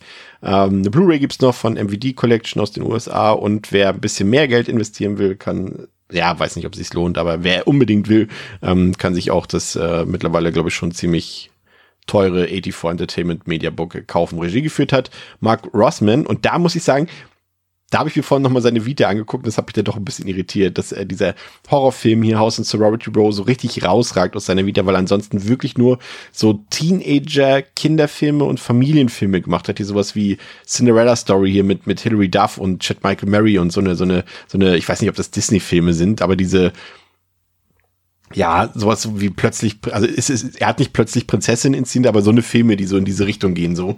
Ähm, das fand ich schon ein bisschen irritierend. Ähm, interessant irgendwie. Ja. Ja, Pascal. Ähm, lass uns mal irgendwie am besten zusammen äh, versuchen, ähm, noch äh, äh, zu rekreieren, ähm, worum es in dem Film geht. Ähm, ich habe es mir jetzt nicht äh, aufgeschrieben und äh, du dir, glaube ich, auch nicht. Ähm, ich sag mal so, es ist letztendlich ja dieselbe Am besten, am Geschichte. besten, am besten spult ihr nochmal zurück, so knapp eine Stunde, und hört ihr euch die Zusammenfassung vom ersten Film an und dann habt ihr. Aber eigentlich ja, nicht, ne? Pascal, versuch's mal. Wir, wir, wir versuchen es zusammen zusammenzukriegen. Also es ist ähnlich natürlich, genau. Also es ist, es ist auch nicht so komplex. Also ich, ich habe ihn zum Glück gestern Abend nochmal gesehen, deswegen kriege ich es hoffentlich jetzt im ähm, Freistil halbwegs hin. Namen können wir, wir haben auf jeden Fall, genau, Namen, Namen sind Schall und Rauch. Ähm, wir haben hier wieder unsere Studentenvereinigung ähm, voller junger Frauen, die eine Party machen möchte, beziehungsweise die jetzt, ich glaube, das sind auch wieder Seniors, also das heißt, ähm, ja. ja, die kurz vor Abschluss stehen und die leben in ihrem Vereinigungshaus im House on Sorority Row und dieses Haus hat eine sehr, sehr strenge und sehr unbeliebte Hausmutter, nenne ich sie jetzt mal wieder, Sorority Hausmutter, äh, im Gegensatz zu halt der. Bevor wir es später vergessen, auch direkt eine meiner Lieblingsszenen, als sich dort äh, die eine junge Dame mit ihrem Freund auf dem Wasserbett vergnügt. Ja. Und dass die, die Hausmutter, hieß sie nicht sogar Mrs. Slasher? Nee, heißt die. Wie nee, Slater. Slater. Mrs. Slasher. Slasher. ähm, und, und, und als sie dann einfach das reinplatzt und sagt, jetzt ist Schluss und dann äh, zer, äh, äh, zerschlitzt sie quasi das Wasserbett, so dass die dann einfach im Wasser ja. Äh, li liegen, so. Ja. Wow. Super schlimm eigentlich, auch super ja. doof, weil sie, es ist ja quasi ihr Haus und sie liebt das Haus und wenn man Wasserbett kennt, weiß man, wie viel Wasser da drin ist. Und wenn das einfach mal so zerreißt, dann hast du ein, in deinem tollen Haus einen stabilen Wasserschaden angerichtet. Herzlichen Glückwunsch. Ähm, aber genau, auf jeden Fall ist diese, äh, ja, wohnt diese Frau da, beziehungsweise ist sie meistens da, denn sie ist oft im Krankenhaus. Und die äh, Mädels denken, sie ist im Krankenhaus, wenn sie quasi abends sich schon mal in Vorbereitung auf die große Party ähm, ein bisschen, ja, betrinken und Spaß haben in kleiner Runde. Kommt die äh, Frau Slater aber zurück und ja, ist halt äh, böse, dass die überhaupt da sind, weil sie sollten zu der Zeit nicht da sein, aus Gründen, die aber noch zu diesem Zeitpunkt niemand weiß. Und daraufhin entsteht dann die Idee eines Pranks, weil nachdem sie auch spätestens dann halt das Wasserbett zerstört hat. Und das ist dann halt das, wo die beiden Filme sich maximal treffen. Es geht darum, diesen Prank zu machen, nur diesmal ist der Prank halt dann der Hausmutter gewidmet. Und dieser Prank wird dann auch von einer unserer Figuren, wie gesagt, haben sie in Schall und Rauch ein bisschen übertrieben, denn diese hat tatsächlich eine Waffe dabei und äh, sie möchten quasi die Mrs. Slater dazu zwingen, ihren Stock, den sie auch benutzt hat, um das Wasserbett zu zerstören, der sich jetzt gerade äh, auf dem Pool, äh, im Pool befindet, da rauszuholen. Das ist eine ältere Frau und die hat mit Sicherheit jetzt nicht Bock, in diesen algenverseuchten Pool irgendwie einzutauchen. Und sie zwingen sie dazu und ähm, haben aber eigentlich nie vor, sie zu töten. Es soll tatsächlich ein Prank bleiben. Aber weil dann, ähm, und das fand ich mal ein bisschen hektisch geschnitten, ich habe es bis heute nicht komplett gerafft, weil erschossen wird sie nicht, aber am Ende bekommt sie einen Schock, weil die Waffe sich aus Versehen löst im falschen Moment, kippt nach hinten um, ertrinkt dann quasi und ist am Ende doch tot. Also summa summarum, der, es geht darum, dass der Prank ist schiefgegangen und die Hausmutter ist gestorben. Jetzt muss man irgendwie sich darum kümmern, dass die ja, Hausmutter erst einmal versteckt bleibt, beziehungsweise jetzt auch wieder der Konflikt innerhalb der Gruppe. Ein paar möchten, beziehungsweise gerade unsere Hauptfigur möchte sehr, sehr gerne die Polizei und oder einen Rettungswagen rufen. Der Rest der Gruppe ist auf der, hm, na, können wir das nicht einfach irgendwie unter den Teppich kehren, damit das quasi niemand mitbekommt, weil das würde unseren Ruf ja hier allen wirklich äh, schaden. Und das ist dann wiederum der Konflikt innerhalb der Gruppe. Und dann ist aber auch schon quasi die Party im Anmarsch, die dann eigentlich den Rest des Films zum Großteil bestimmt. Das heißt, wir haben quasi das Party-Setting in diesem Verbindungshaus, wo sich dann gleichzeitig halt die Leiche befindet, die versteckt werden muss, plus aber dann auch, und das ist dann der Slasher-Part, auf einmal neue Morde geschehen. Und auch da, und da haben wir auch wieder eine ganz gute Verbindung zum ersten Film, äh, zum Remake vielmehr, ähm, stellt sich dann halt die Frage, wer ist denn jetzt hier mordend unterwegs? Ist Mrs. Slater vielleicht doch nicht tot oder ist jemand anders noch hier, der Mrs. Slater rächen möchte? Niemand weiß es. Pascal, äh, Pascal ist ja schon André, das wäre doch jetzt mal ein Applaus wert, ne? Pascal Freestyle zusammengefasst, fast wie abgelesen. Ja, Dankeschön. Sehr gut. Sehr gut. Ja, ähm, der, der Film selbst, ähm, ich finde es so lustig, weil ich hatte auf der IMDb so gelesen und das zitiere ich jetzt einfach auch wortwörtlich, weil es irgendwie absurd ist, weil es halt um eine Mädchen-Studentenvereinbarung geht. Äh, Writer and Director Mark Rossman based the movie on his own real-life experiences from going to college. Ja, Gesundheit. Ja. naja, ähm, sagen wir es mal so. Äh, wir brauchen ja mehr oder weniger nur die Unterschiede. Wir haben ja schon die, die, die Gemeinsamkeiten jetzt quasi durch Pascal ja schon ein bisschen rausgefunden äh, zwischen den beiden Filmen. Äh, was mir aber auf Anhieb, André, besser gefallen hat hier, war, dass der Film, und das ist ja auch klassisch so noch, auch gerade für so Ende 70er, Anfang 80er, jetzt vielleicht nicht, doch selbst bei Freitag der 13. Beim, bei diesen Session war, lag der Wert auf so eine gewisse Charakterisierung noch so ein bisschen mehr im Vordergrund. Auch wenn man weiß, das ist irgendwie alles Kanonenfutter, ähm, aber alle Figuren bekommen irgendwie noch so ein bisschen Raum, um sich zu präsentieren, bekommen ein paar Eigenschaften zugewiesen und so weiter. Und das ist jetzt für mich ein sehr eindeutiger Unterschied jetzt zu dem Remake, aber auch zu vielen anderen Horror-Slashern aus den 90ern und 2000ern. Nehmen wir mal jetzt so, natürlich so, so Speerspitzen wie Scream oder sowas weg, aber, aber so der Durchschnitts-Slasher. Und das finde ich, doch hier deutlich angenehmer, wenn man, obwohl sie diesen Prank spielen, ne, ähm, habe ich eher das Gefühl, das sind nicht alles Idioten, Arschlöcher, wie auch sonst was, ähm, sondern das sind Figuren, die mit einer Situation umgehen müssen, mit einer schlimmen Situation, die sie aber selbst verursacht haben. Aber sie sind noch so geschrieben, dass ich sie nicht automatisch alle scheiße finden muss, sondern nur das, was sie dort gemacht haben, war scheiße, aber ihre eigentliche Charakter ist nicht scheiße. Und das hatte ich eher beim Remake, so wo ich dachte so, ob die nun den Prank gemacht hätten oder nicht, die wären trotzdem alles Arschlöcher gewesen, so was hier nicht der Fall ist. Äh, da würde ich jetzt zustimmen, ja. Also es gibt natürlich hier die, wie heißt die, die, die, ähm, Ah, die Anführerin da. Die, die Anführerin, ähm, genau. Ich glaube, das ist Vicky. Ich glaube, das ist Vicky. Ähm, ja. Ich glaube, das ist richtig. Ja. genau. Ähm, also klar, die, sie soll ja auch schon so Vibes versprühen. Ja, sie ist die abgefuckte. Ähm, sie ist die, die halt diesen Prank hier auch wirklich bis zum Ende durchzieht. Ähm, die das um jeden Preis tun will, während alle anderen auch schon so, ne, das ist auch der Unterschied, Unterschied zum Remake. Da gehen ja alle komplett mit, bis, bis zum gewissen Punkt hier merkst du recht schnell, dass die ersten schon so, ey, ne, hier trotzdem ist es eine alte Lady und ne, ey, immerhin ist es so die Haushälterin, so die Hausmama. Ähm, jetzt reicht's auch mal irgendwie, aber sie zieht ja bis knallhart durch so. Also sie soll ja so ein bisschen die, die in Anführungszeichen böse sein der Runde.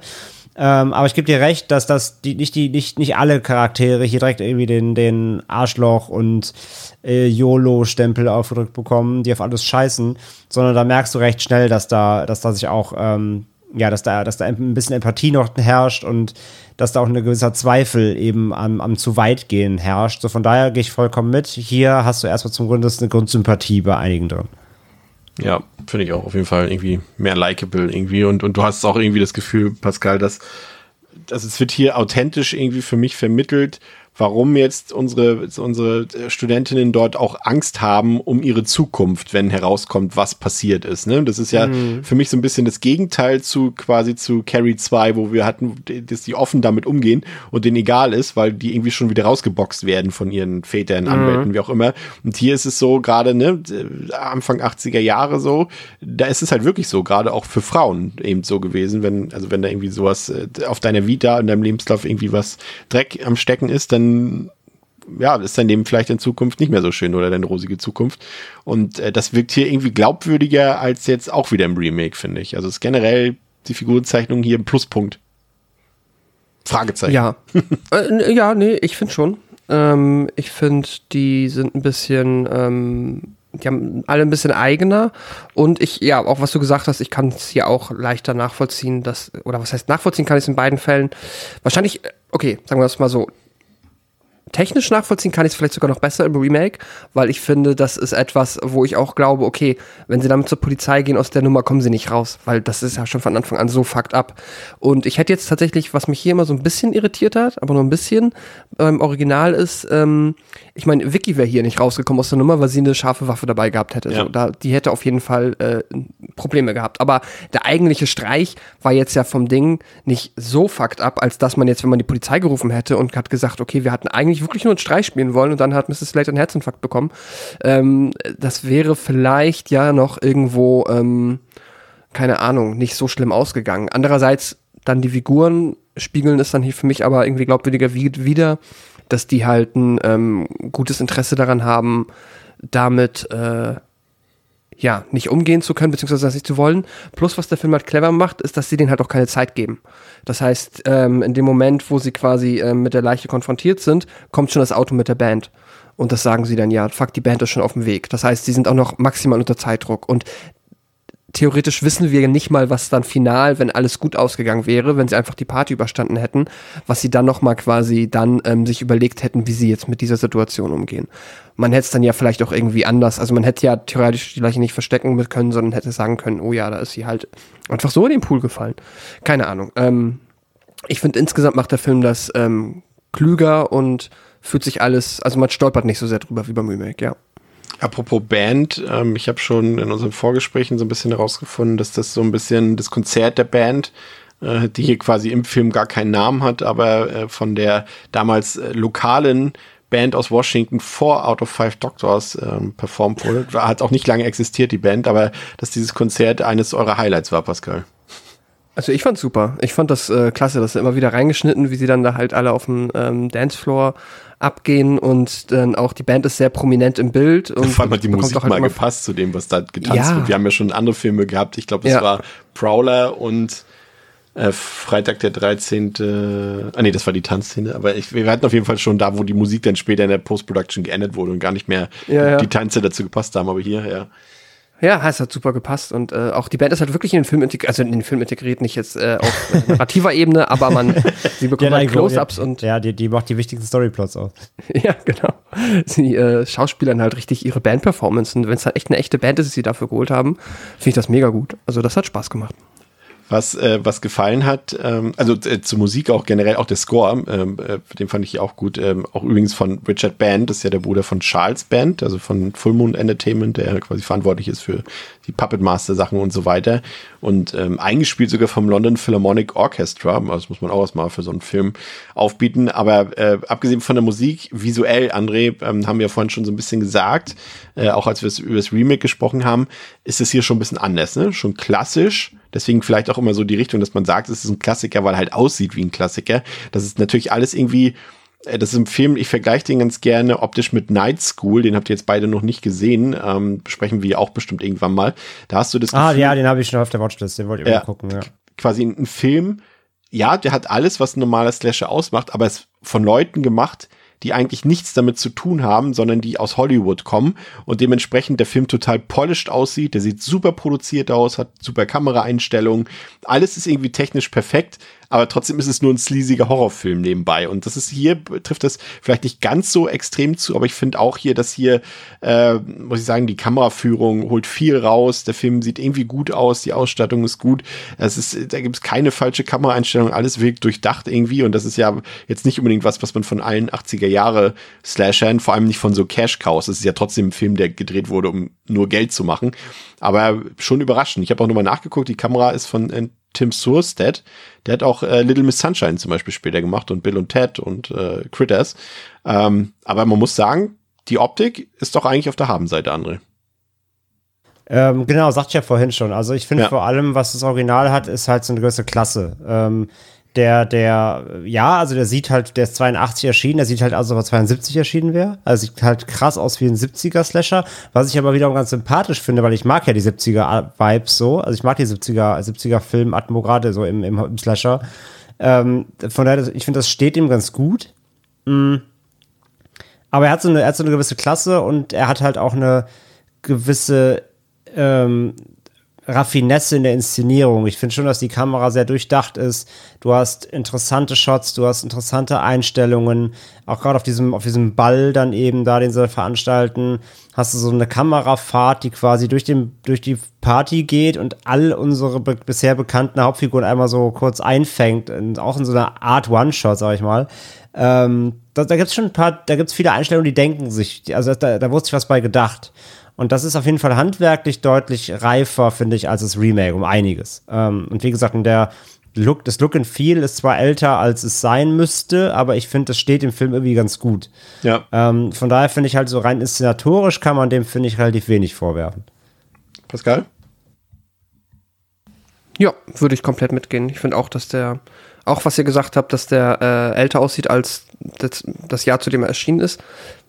War das ein richtiger Satz? Egal. Ja, ja. Ähm, aber ich finde auch gerade, dass da der Soundtrack tatsächlich, ich mag den Soundtrack, aber ich finde auch, dass der einem noch mal ein bisschen äh, eine kleine Zeitreise fünf bis zehn Jahre zurück machen lässt. Ähm, finde ich aber auch nicht schlimm und bin auch dabei, dass der einfach, der wirkt, der hat diese Klasse, der wirkt audiovisuell irgendwie kohärent und hochwertig. Was ich jetzt aber auch dann für nicht jeden Slasher gerade aus diesen frühen 80ern so erwartet hätte. Deswegen, ich finde das ja definitiv auf der Habenseite. Ja, die ähm, Kills ähm, ist natürlich, wie gesagt, wir haben es rausgekriegt, ist genau wie das Remake ein Slasher. Oder vielleicht erstmal zum Killer. Den würde ich eher nicht auf der Habenseite positionieren. Den fand ich eher ein bisschen schwach. Der ist natürlich auch ein bisschen ähnlich, äh, Pascal. Wir haben ganz am Anfang von Devil's and Demons ja Slaughter High besprochen. Da hatten wir ja quasi auch so ein äh, Harlequin, ne? Das ist, glaube ich, Ja. so eine Art so. Ähm, da hat das irgendwie gepasst, weil da irgendwie auch noch ein Baseballschläger und so dabei hatte. Wirkt irgendwie ein bisschen cooler irgendwie, weil er halt auch mehr nach 80s aussah. Hier wirkt es eher, ja, wenig erinnerungswürdig. Ne? Also das ist auch wieder genau der Punkt, den, den ich vorhin mit André schon rauskristallisiert habe. Wenn du mich jetzt in, in zwei Monaten fragst, sag mal, weißt du noch der Killer in, in House on Sorority Row? äh, nein. Wie sah der nochmal aus? Und genauso hat er auf mich gewirkt. Wie, wie, wie erging es dir da, Pascal? Ja, ich mag das Harlequin-Kostüm hier auch. Es wird halt viel zu spät etabliert. Ähm, man wird später, weil man vor, wird vorher eigentlich nur hingeteased, weil man auch dann wieder diese, dieses Harlequin-Spielzeug ein, zweimal sieht. Ähm, da bin ich dabei, also jetzt was das ähm, Visuelle angeht. Vor allem sieht er vorher noch einmal kurz anders aus. Ja, habe ich auch Gestern wieder aufgefallen. Ähm, er, er hat einmal eine andere Maske und dann später ist er dann halt in dieser grün-weißen äh, Harlequin-Uniform. Ähm, da bin ich dabei. Was ich halt cooler finde, ist die Geschichte um ihn drumherum. Die ist äh, irgendwie in Kombination mit der gesamten Story ergibt das für mich mehr, ist das für mich interessanter als jetzt im Remake. Aber ich glaube, wenn sie ihn ein bisschen früher schon den Killer halt versucht hätten, halt in seiner Kostümform zu etablieren im Film, wäre er besser in Erinnerung geblieben. Aber dann wäre natürlich der rote Hering mit Miss Slater halt äh, früher Ja. ähm, flöten gegangen. Deswegen hatten die da, glaube ich, nicht so die Möglichkeit, den Killer irgendwie cool zu etablieren. Musste dann halt, ja, immer aus dem Schatten agieren. Die, die Kills selbst, André, du hast es vorhin schon gesagt, ich glaube, der Body Count zumindest subjektiv ein bisschen höher als im Remake. Ähm, die Kills selbst, ja, nicht so hart, natürlich auch irgendwie dem Jahrgang geschuldet irgendwie. Ähm, aber doch ordentlich inszeniert, ne? Also ich würde sagen, die sind eigentlich gelungen und sollten zumindest niedrigen Slasher-Bedürfnissen doch, äh, ähm, doch zufriedenstellen, oder?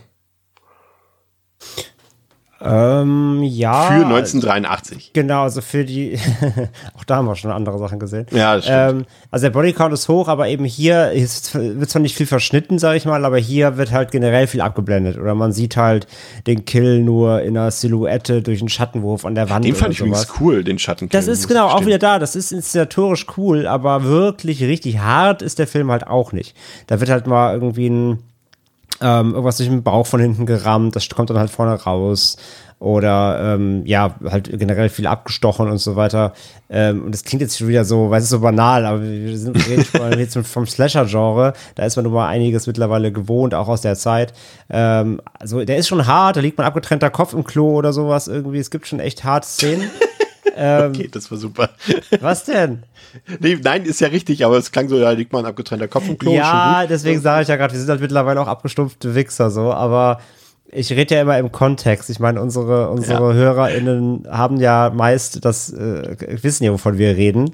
Und wenn man nun mal Slasher-Fan ist, dann, dann hat man halt schon einiges gesehen. Ich meine, wir hatten ja neulich erst Prowler und so, das ist nochmal ein ganz anderes Level an, an Härte. Ähm, von daher, also lehnt er sich jetzt auch nicht aus dem Fenster, aber der Bodycount ist halt, wie gesagt, relativ hoch auf jeden Fall. Es gibt, wird ständig gestorben. Ähm, mal härter, mal weniger hart, mal, mal im Off und mal findet man, werden eben, eben dann nur die, die Leichen aufgefunden irgendwann im Laufe des Films. Aber trotzdem klappt das alles ganz gut und wie die Inszenierung ist dabei trotzdem auch schön. Und ähm, ja, nur wer halt, wie gesagt, jetzt wirklich krass Gore-fest erwartet, kommt da nicht auf die Kosten. Es ist eher einer der zurückhalterenden Slasher, sag ich mal. Rein, von, rein von, den, von den Visuals. Ja, von den Visuals. Wo das letzte Drittel eigentlich noch ein bisschen was rausreißt. Ne? Da hat man das Gefühl, jetzt Ja, aber da finde ich, aber auf der Slasher-Ebene finde ich dann nicht unbedingt, also nicht auf der Slasher-Ebene, sondern vor allem finde ich, da finde ich zum Beispiel diese, diesen kurzen Trip, den sie dann schiebt, ne, diesen Visionen mhm. auf der Terrasse, da, da sind coole Einfälle dabei, die jetzt aber nicht direkt auf das Slashing abzielen, aber da sind andere Stärken drin, ja. Pascal, dein Fazit. Ähm, ja, ich muss sagen, ich mag den Film tatsächlich. Ich fand ihn jetzt sogar noch mal. Ich erinnere mich nur noch so, ja, ein bisschen vermischt halt, wie wir es schon am Anfang erwähnt Was haben. zum Film passt, an meine, ja. ja. an meine Erstsichtung, aber äh, hab dem, das weiß ich noch, damals drei Sterne gegeben. Fand ihn jetzt tatsächlich sogar noch ein bisschen besser, weil ich ähm, einfach aufgrund des Settings und ich finde auch der Film ist für einen Film aus der Zeit sehr schnell, also vom Pacing vergleichsweise äh, wenig Leerlauf drin und ich mag die grundsätzliche Geschichte um diese Mrs. Slater, die dann ja noch, was wir gar nicht dazu erwähnt haben, ist auch jetzt kein Geniestreich oder so, aber ich finde die Idee einfach nett, dass sie halt da in dem Haus lebt und dann halt noch ein, wenn wir jetzt, ich kann den, den Killer haben wir noch nicht gelüftet, nee, ne? Mach ruhig, drop. Ja, okay, äh, das ist halt äh, quasi ihr äh, Sohn, den sie halt vor, ja, um, um und bei 20 Jahren mal geboren hat, äh, deformiert und geistig ein wenig zurückgeblieben im Zuge eines medizinischen Programms, wo sie, obwohl eigentlich anscheinend unfruchtbar, halt dann trotzdem ein Kind bekommen sollte. Und das ist dann halt nur so, ja, ja, es ist geglückt, aber nicht so, wie sie sich gewünscht hat. Und entsprechend ähm, hat dieser jetzt quasi an dem Abend äh, den Tod seiner Mutter gerecht. Und äh, eigentlich ist das wohl auch immer die Zeit, wo er da so ein bisschen freier im Haus rumlaufen soll, weshalb die da eigentlich gar nichts hätten sein sollen. Ähm, fand ich, ja, sympathisch. Und ansonsten mag ich halt vor allem, äh, ja, wie viel, ähm, wie sehr sich der Film auch hier äh, tatsächlich ähnlich zum Remake auf diese, ähm, große Party in diesem Sorority House committed und wie viel Mühe er sich auch gibt, die halt dann entsprechend zu inszenieren. Dann hast du noch so Kleinigkeiten drin, wie ähm, unsere ja, Protagonistin, die Catherine, die halt ja auch noch zu einem Überfluss, obwohl sie ja schon auch eine ist, die halt lieber das, die ähm, den Rettungswagen gerufen hätte, sich dann aber überreden lässt und dann noch ein Blind Date auf dieser Party hat und mit diesem Peter-Dude und die ganze Zeit halt Peter abwimmeln will, der halt immer wieder ankommt. Möchtest du einen Drink? Möchtest du tanzen? Dann sagt sie, nein, Peter, später gerade nicht, ist immer höflich, geht sie irgendwie hoch in den Dachboden, kommt Peter, hey, was geht? Geht's dir nicht gut? Und irgendwie nach dem dritten Mal, ich musste so lachen, irgendwie, wenn sie sagt so, Peter, nein, bitte, ich, ist es nicht, ist es kein guter Zeitpunkt, bitte geh nach Hause oder mach was anderes. Geht Peter nach Hause, dann ändert sich irgendwie 20 Minuten später das Setting vom Film zum Friedhof Hof und äh, wer läuft auf einmal rein? Peter ist wieder da. das ist so random. So, hey, ich bin doch noch da, ich bin jetzt im Friedhof und dann kommt der Killer, bam, Peter tot. Musste ich sehr lachen. Äh, ist wahrscheinlich ein bisschen unfreiwillig komisch, aber hat mich äh, köstlich amüsiert. Ähm, ja, und ähm, ich weiß nicht, ich fand den, ich hatte wieder eine ziemlich gute Zeit mit dem Film. Habe mir jetzt tatsächlich mal dreieinhalb gegeben. Ich weiß nicht, ob sich das hält, wenn ich ihn jetzt zum dritten Mal gucken werde, aber ähm, ich finde ihn, das ist einer der besseren frühen äh, 80er Slasher, der zumindest mit sag ich mir jetzt mal, einem ersten Freitag der 13. einfach mithalten kann. Er hat aber natürlich auch, wie ihr gesagt habt, ähm, jetzt auf der wirklichen Kill-Ebene, abseits von dem Kopf in der Toilette vielleicht und hier so ein paar äh, atmosphärisch gut inszenierten Kills jetzt ein wenig Gore zu bieten, aber das hat mich hier tatsächlich wenig gestört. Ähm, ja, genau, das war's. Ich mach's ganz kurz. Ich war ähm, auch positiver überrascht. Ich habe den jetzt auch nicht, also ich habe ihn jetzt nicht aufgewertet. Das sind trotzdem drei von fünf, aber das hat sich so ein bisschen verschoben bei mir. Ähm, einfach, ähm, ich habe den jetzt brutaler gesehen, als ich ihn damals gesehen habe. Also ich hatte ihn irgendwie nicht so brutal in Erinnerung. Da sind schon ein paar, zwei, ja, zwei, drei explizite Szenen, aber als ich ihn das erste Mal geguckt habe, dachte ich, da war irgendwie gar nichts davon drin. Ähm, aber gibt dir gleichzeitig recht, Pascal, was du vorhin gesagt hast, der Film wirkt halt irgendwie locker zehn Jahre älter, als er tatsächlich ist. Ähm, mir hat jetzt, ich glaube einfach so ein bisschen, dass durch die, durch das direkte Hintereinander gucken vom Remake und dem Original sind halt die Unterschiede halt nochmal so bewusst geworden, dass hier zum Beispiel eher die Stärken bei der Figurenzeichnung sind, dass die Geschichte vielleicht einfach ein bisschen runder erzählt ist, dass er inszenatorisch besser ist, aber dafür eben äh, würde ich dir auch ein bisschen widersprechen, also nicht widersprechen, sondern ich sehe es ein bisschen anders, Pascal, ein bisschen zu tempoarm, gerade so in der ersten Hälfte des Films und eben die, das, worauf es letztendlich ankommt, der Horrorteil vielleicht jetzt nicht so ganz so gut funktioniert wie im Remake. Aber das gleicht sich sozusagen alles irgendwie gegenseitig aus. Ähm, deswegen bin ich da auch bei drei von fünf, aber war jetzt positiv überrascht. Wenn der, der quasi, wenn der, wenn das Remake für mich immer schwächer wird von Mal zu Mal, wird jetzt das Original immer besser von Mal zu Mal. Drücken wir es mal so aus. André. Ja, ich habe ihn jetzt ja auch zum zweiten Mal gesehen, hatte ihn als eher ein bisschen schnarchig in Erinnerung und in weiten Teilen hat sich das auch leider wieder bestätigt. Also ich, wie gesagt, ich habe die, ich hab die, ich hab die positiven Aspekte ja schon rausgestellt. Also ich finde, der Film hat einen tollen Look, eine tolle Optik. Äh, der Soundtrack ist irgendwie ganz spannend, weil er irgendwie so ein bisschen klingt wie so eine Mischung aus, ja, weiß nicht, äh, in einem Moment irgendwie spannend, dann aber wieder wie so ein Abenteuerfilm. Dann klingt er manchmal wie so Disneys Fantasia und das alles in so einem, in so einem Mixer gesteckt und zusammengewürfelt. Ähm, der ist aber irgendwie ganz cool, weil er doch irgendwie hängen bleibt. Ähm, hoher Bodycount, wie gesagt, nette Kills hier und da, nicht alle, aber doch einige ähm, und insgesamt ganz schnörkellos. Aber ich finde eben, der Film, trotz seiner gerade mal 90 Minuten Laufzeit, hat echt so im Mittelteil wirklich einen echten Hänger. Ähm, wo ich finde, kommt er nicht aus dem Quark. Also er hat irgendwie einen starken Auftakt, also quasi Akt 1 und Akt 3 sind gut, aber der zweite Akt zieht sich dann doch leider immer wieder, ähm, muss ich echt sagen. Da, da, weiß ich, da fehlen auch da Highlights. Da kommt er nicht so richtig aus, aus der Pötte und ähm, ja, langweilt dann auch irgendwie Zeit so ein bisschen, muss ich leider sagen. Ähm, trotz, dass die Figuren, wie gesagt, hier auf jeden Fall nahbarer sind oder liebenswerter auf eine, auf eine gewisse Weise als im Remake.